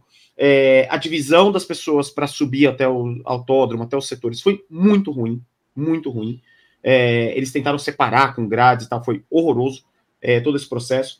E o que eles falaram de segurança entre todos os setores do autódromo não aconteceu de fato, tá? Então, assim, a prefeitura precisa olhar para isso com muito carinho, a inspetores precisa olhar para isso com muito carinho, porque muitas das, das, muitas das coisas que foram prometidas, alardeadas, como melhorias de segurança, de deslocamento, passaram longe, longe de ser cumpridas. Feito o registro, voltamos ali então à nossa planilha do as notas para dar as notas de 0 a 10 às equipes. Red Bull, Renato Ribeiro. 10. Pontuou, fez tudo certinho, carro bom, vai embora. Guilherme Bloise. 10. Pedro Prado. 10. Eu dei 10. Os assinantes, eu tenho certeza que não deram 10. Deram 9,3. Médio final, 9,86. Aston Martin, Renato Ribeiro. Aston Martin, por que tá nessa ordem, hein, ô Prado? Se a McLaren fez mais pontos. É, 9 para Aston Martin. Exato, Pedro Prado. Por que, que a Aston Martin está aí e a McLaren Que ordem é essa? na oitava É. colocação? Me Que fala. ordem é essa? Não foi a ordem que eu mandei na planilha. Ah lá. Ô, Renato, eu tô cuidando de foto, planilha e live ao mesmo tempo. Eu não tive como arrumar. Não tive como arrumar. Me desculpe. Nesse tempo que, o, que tava todo mundo entrando. Você quer que eu- a gente bote o Berton no ar para você ter tempo de arrumar? Não, não, não. Pode, vamos continuar, porque são 2 horas e 40 de programa. Vamos lá. Vai, foco. Ah, toma essa. Quer dizer, Bota o não é assim ar. que você fala. Não, assim, não é assim que se fala. Eu vou botar Foco. o Berton no ar. Guilherme Blois, e a sua nota? Os ânimos estão exaltados, né, Vi? Acho que 2 horas e 40 de programa, os- os meninos estão tão nervosos. Mas vamos lá. Respira fundo, respiradinha da hortência. 9,5. Pedro Prado. Pra Aston Martin 9. Dei 9. Os assinantes deram 8,5. A média final é 9. Rodrigo Berton avisa que quer entrar ao vivo para falar sobre a invasão. Tem informações exclusivas, eu tenho certeza. Olá, Rodrigo.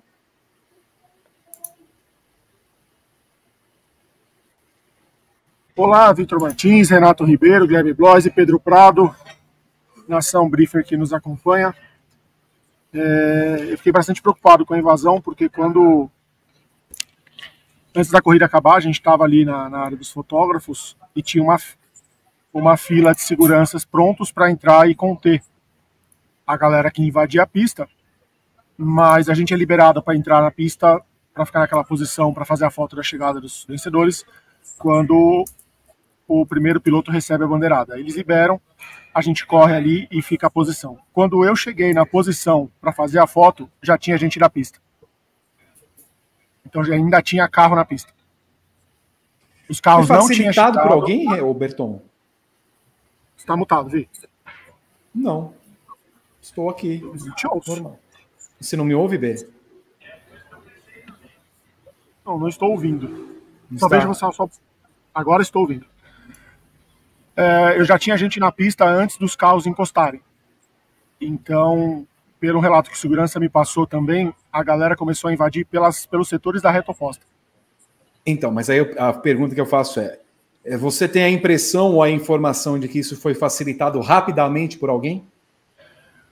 Eu não vi a facilitação, vi. O setor que a galera entra pelo setor A, é logo depois da curva do café ali, tem um portão e a galera entra massivamente por ali. A impressão que eu tive é que essa foi a maior invasão de Interlagos. Que tinha gente depois da curva do café e tinha gente na reta oposta. Tinha muita gente na pista. Tem Muita impressão gente na que pista. nós temos a impressão então, Berton, que daqui a pouco vão surgir as fotos e vídeos de gente com alicate, tesouro e alguma coisa. Não só foto, como tinha gente gritando, turma do alicate. É, tinha gente levando as placas, fora, que é um problema recorrente, todo ano acontece. E durante o fim de semana inteiro a gente ouviu relatos de que as invasões não seriam permitidas. Então, enquanto a festa é ordeira, é uma coisa, mas quando parece que foi, não teve segurança, vi. A partir do momento que a gente chega para fazer a foto, os carros não encostaram e ainda tem e já tem gente na pista, é uma coisa complicada. É uma coisa muito complicada. Não ficaria fácil então para entrar nos boxes, B? Não porque ali tem uma barreira de seguranças. Mas então, apenas então somente uma barreira de seguranças. Isso. Com um público Uma desse, horda- se você chegar. horda- sim, sim, sim. Se, se o público quiser, invade. Ô, ontem teve uma coisa muito curiosa lá. É, tem a transmissão interna de Interlagos, né? É, foi comandada pela Glenda Kozlovski pelo GV lá, o goleiro Getúlio Vargas. E eles bateram muito na tecla de não poder rolar invasão. É, que a corrida poderia ser suspensa se tivesse invasão. É, já tinha um trabalho ontem muito diferente do que é, acontecia nos outros anos, é, de informar e de meio no tom de ameaça. Olha, se você invadir, não vai ter corrida. A corrida pode ser suspensa, coisas que de fato eu nunca tinha visto em Interlagos.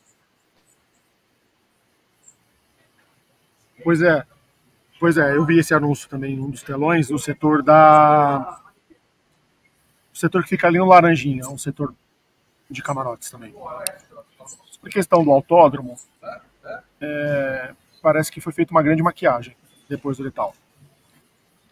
Colocaram umas placas de grama que estavam totalmente soltas e, e queimadas. O autódromo tá feio, assim, tá feio.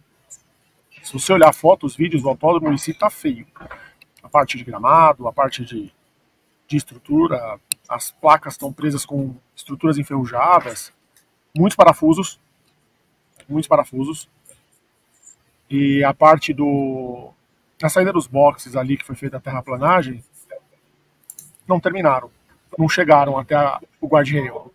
Então tem um morro que está muito perigoso, tem prego para cima, tem fotógrafo que quase pisou o pé, e pisou com o pé lá e se machucou. Então, é, é assim, o autódromo tá, tá, bem complicado. Tá bem feio, para falar a verdade. O autódromo tá feio. Parece que as, as obras não foram feitas para a Fórmula 1, foram feitas para os festivais de música. Até mandei as fotos pessoal. Eu tava em frente ao Heineken, o setor da Heineken, e ali para mim foi o setor que eu mais vi problema de grama, assim, lá tá muito feio. Tá muito feio.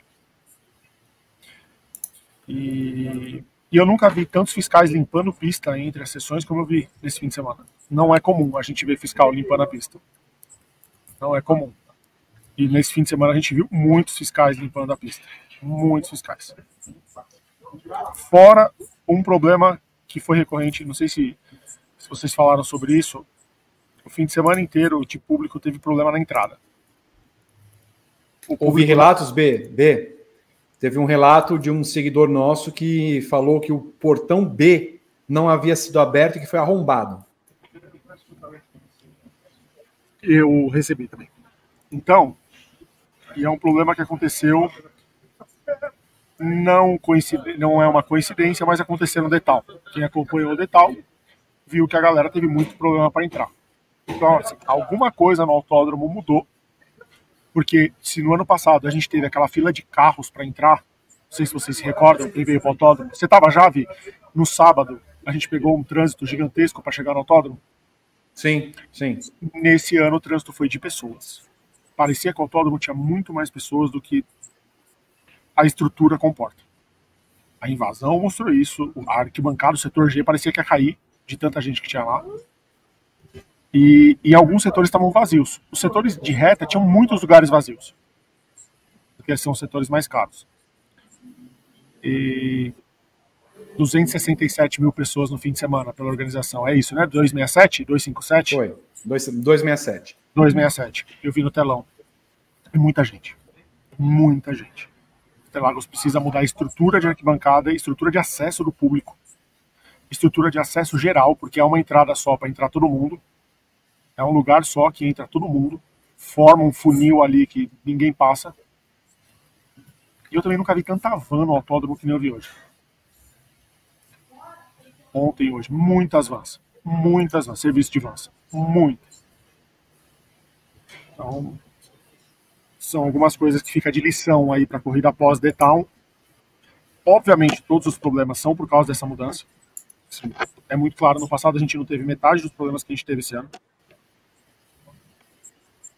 E outras coisas de problema mesmo que não são estruturais, né? Como valor de alimentação que a galera reclamou, tempo de demora para receber alimentação, é... muita coisa. É um ingresso muito caro para o que, que recebe. Bem, Rodrigo Berton, muito obrigado por sua participação e pela cobertura ao longo do final de semana. Bem, um beijo. Obrigado, Vi, obrigado, Rei, obrigado, Prado, pela mão que você está me dando aí, pela apresentação do programa aí que eu vi, que o senhor teve que apresentar o programa. Gui, beijo a todos, eu vou terminar as fotos aqui e Vamos ali depois, né? Beijo. Beleza. Não sei onde, mas vamos. Vamos ali para o término, finalmente, do Ex as Notas mais longo da história.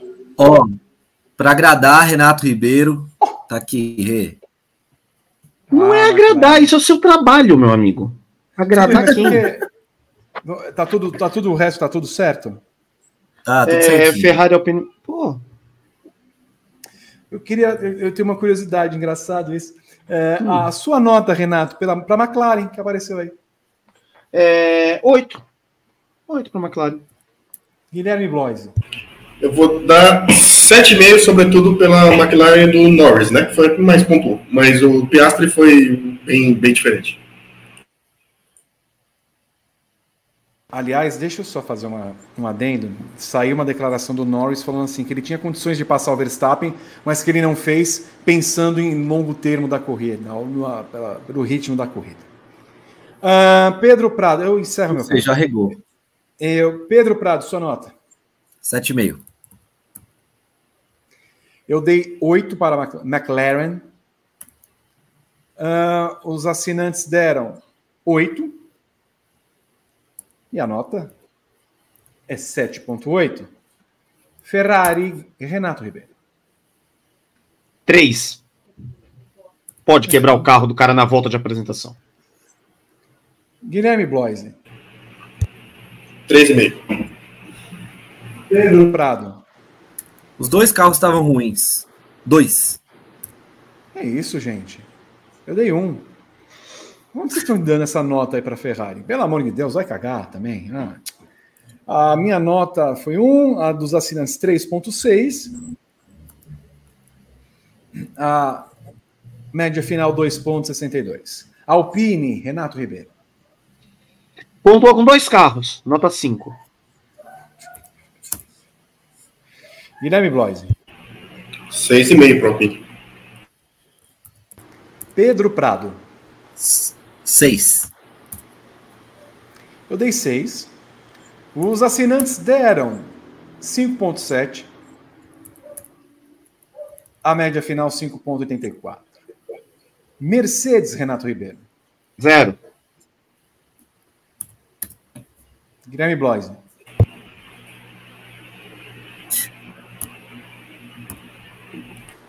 Pedro Prado. Zero. Zero. Abastecer o carro com feijoada. O cachorro, zero. E os assinantes, 1,7.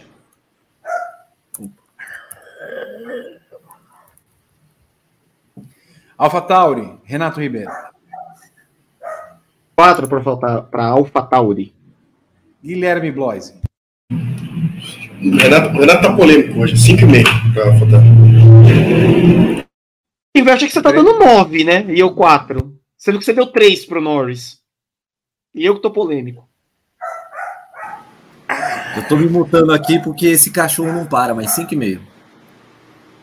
Tadinho É do seu? cachorro, mas nem... Não, não é meu. Eu dei 4 para Alpha Tauri. Ai, Guilherme, fala dele agora, Guilherme. Eu espero Vai. AlphaTauri. Eu não posso falar, o cara me cedeu o escritório o final de semana todo. Tem que ficar. Tem que Vai, ficar Guilherme. acompanhando. Uhum. Cedeu. O aluguel de 150 agora cedeu. Ah, os assinantes deram 5,5. E a média final, 4,9. Williams, Renato Ribeiro. Um. Não foi Interlagos também, é Williams, coitado. Guilherme Blois. 2. Pedro Prado. Zero. Eu dei um.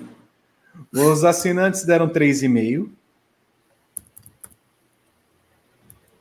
A média final, 1,5. Haas. Renato Ribeiro. Zero, zero, zero. Nossa, daí, daí, pra, daí pra baixo é só ladeira.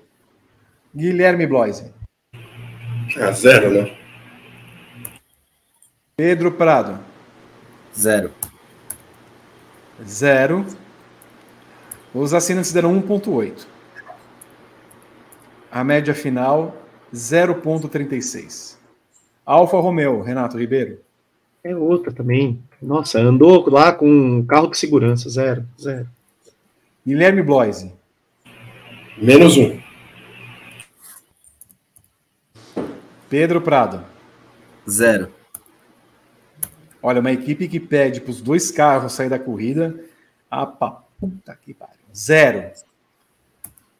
Os assinantes viram 1,2. A média final, 0,04. Vamos para a nota da corrida, Renato Ribeiro.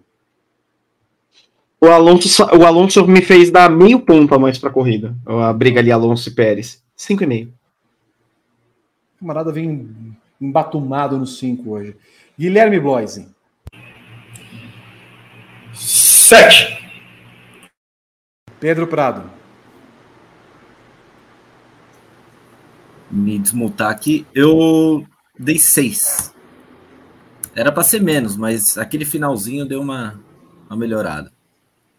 Eu dei 5. Os assinantes deram 6,1.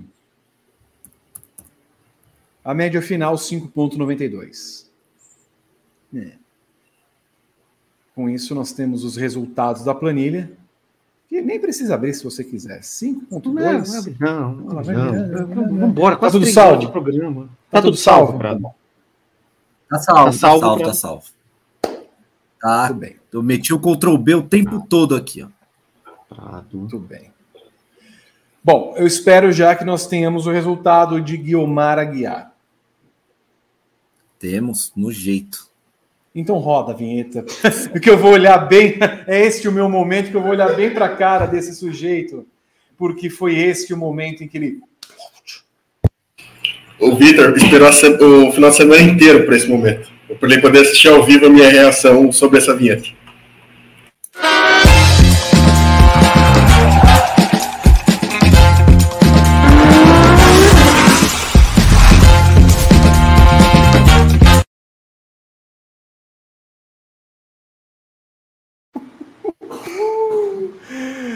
Cadê a foto do, do Aqui.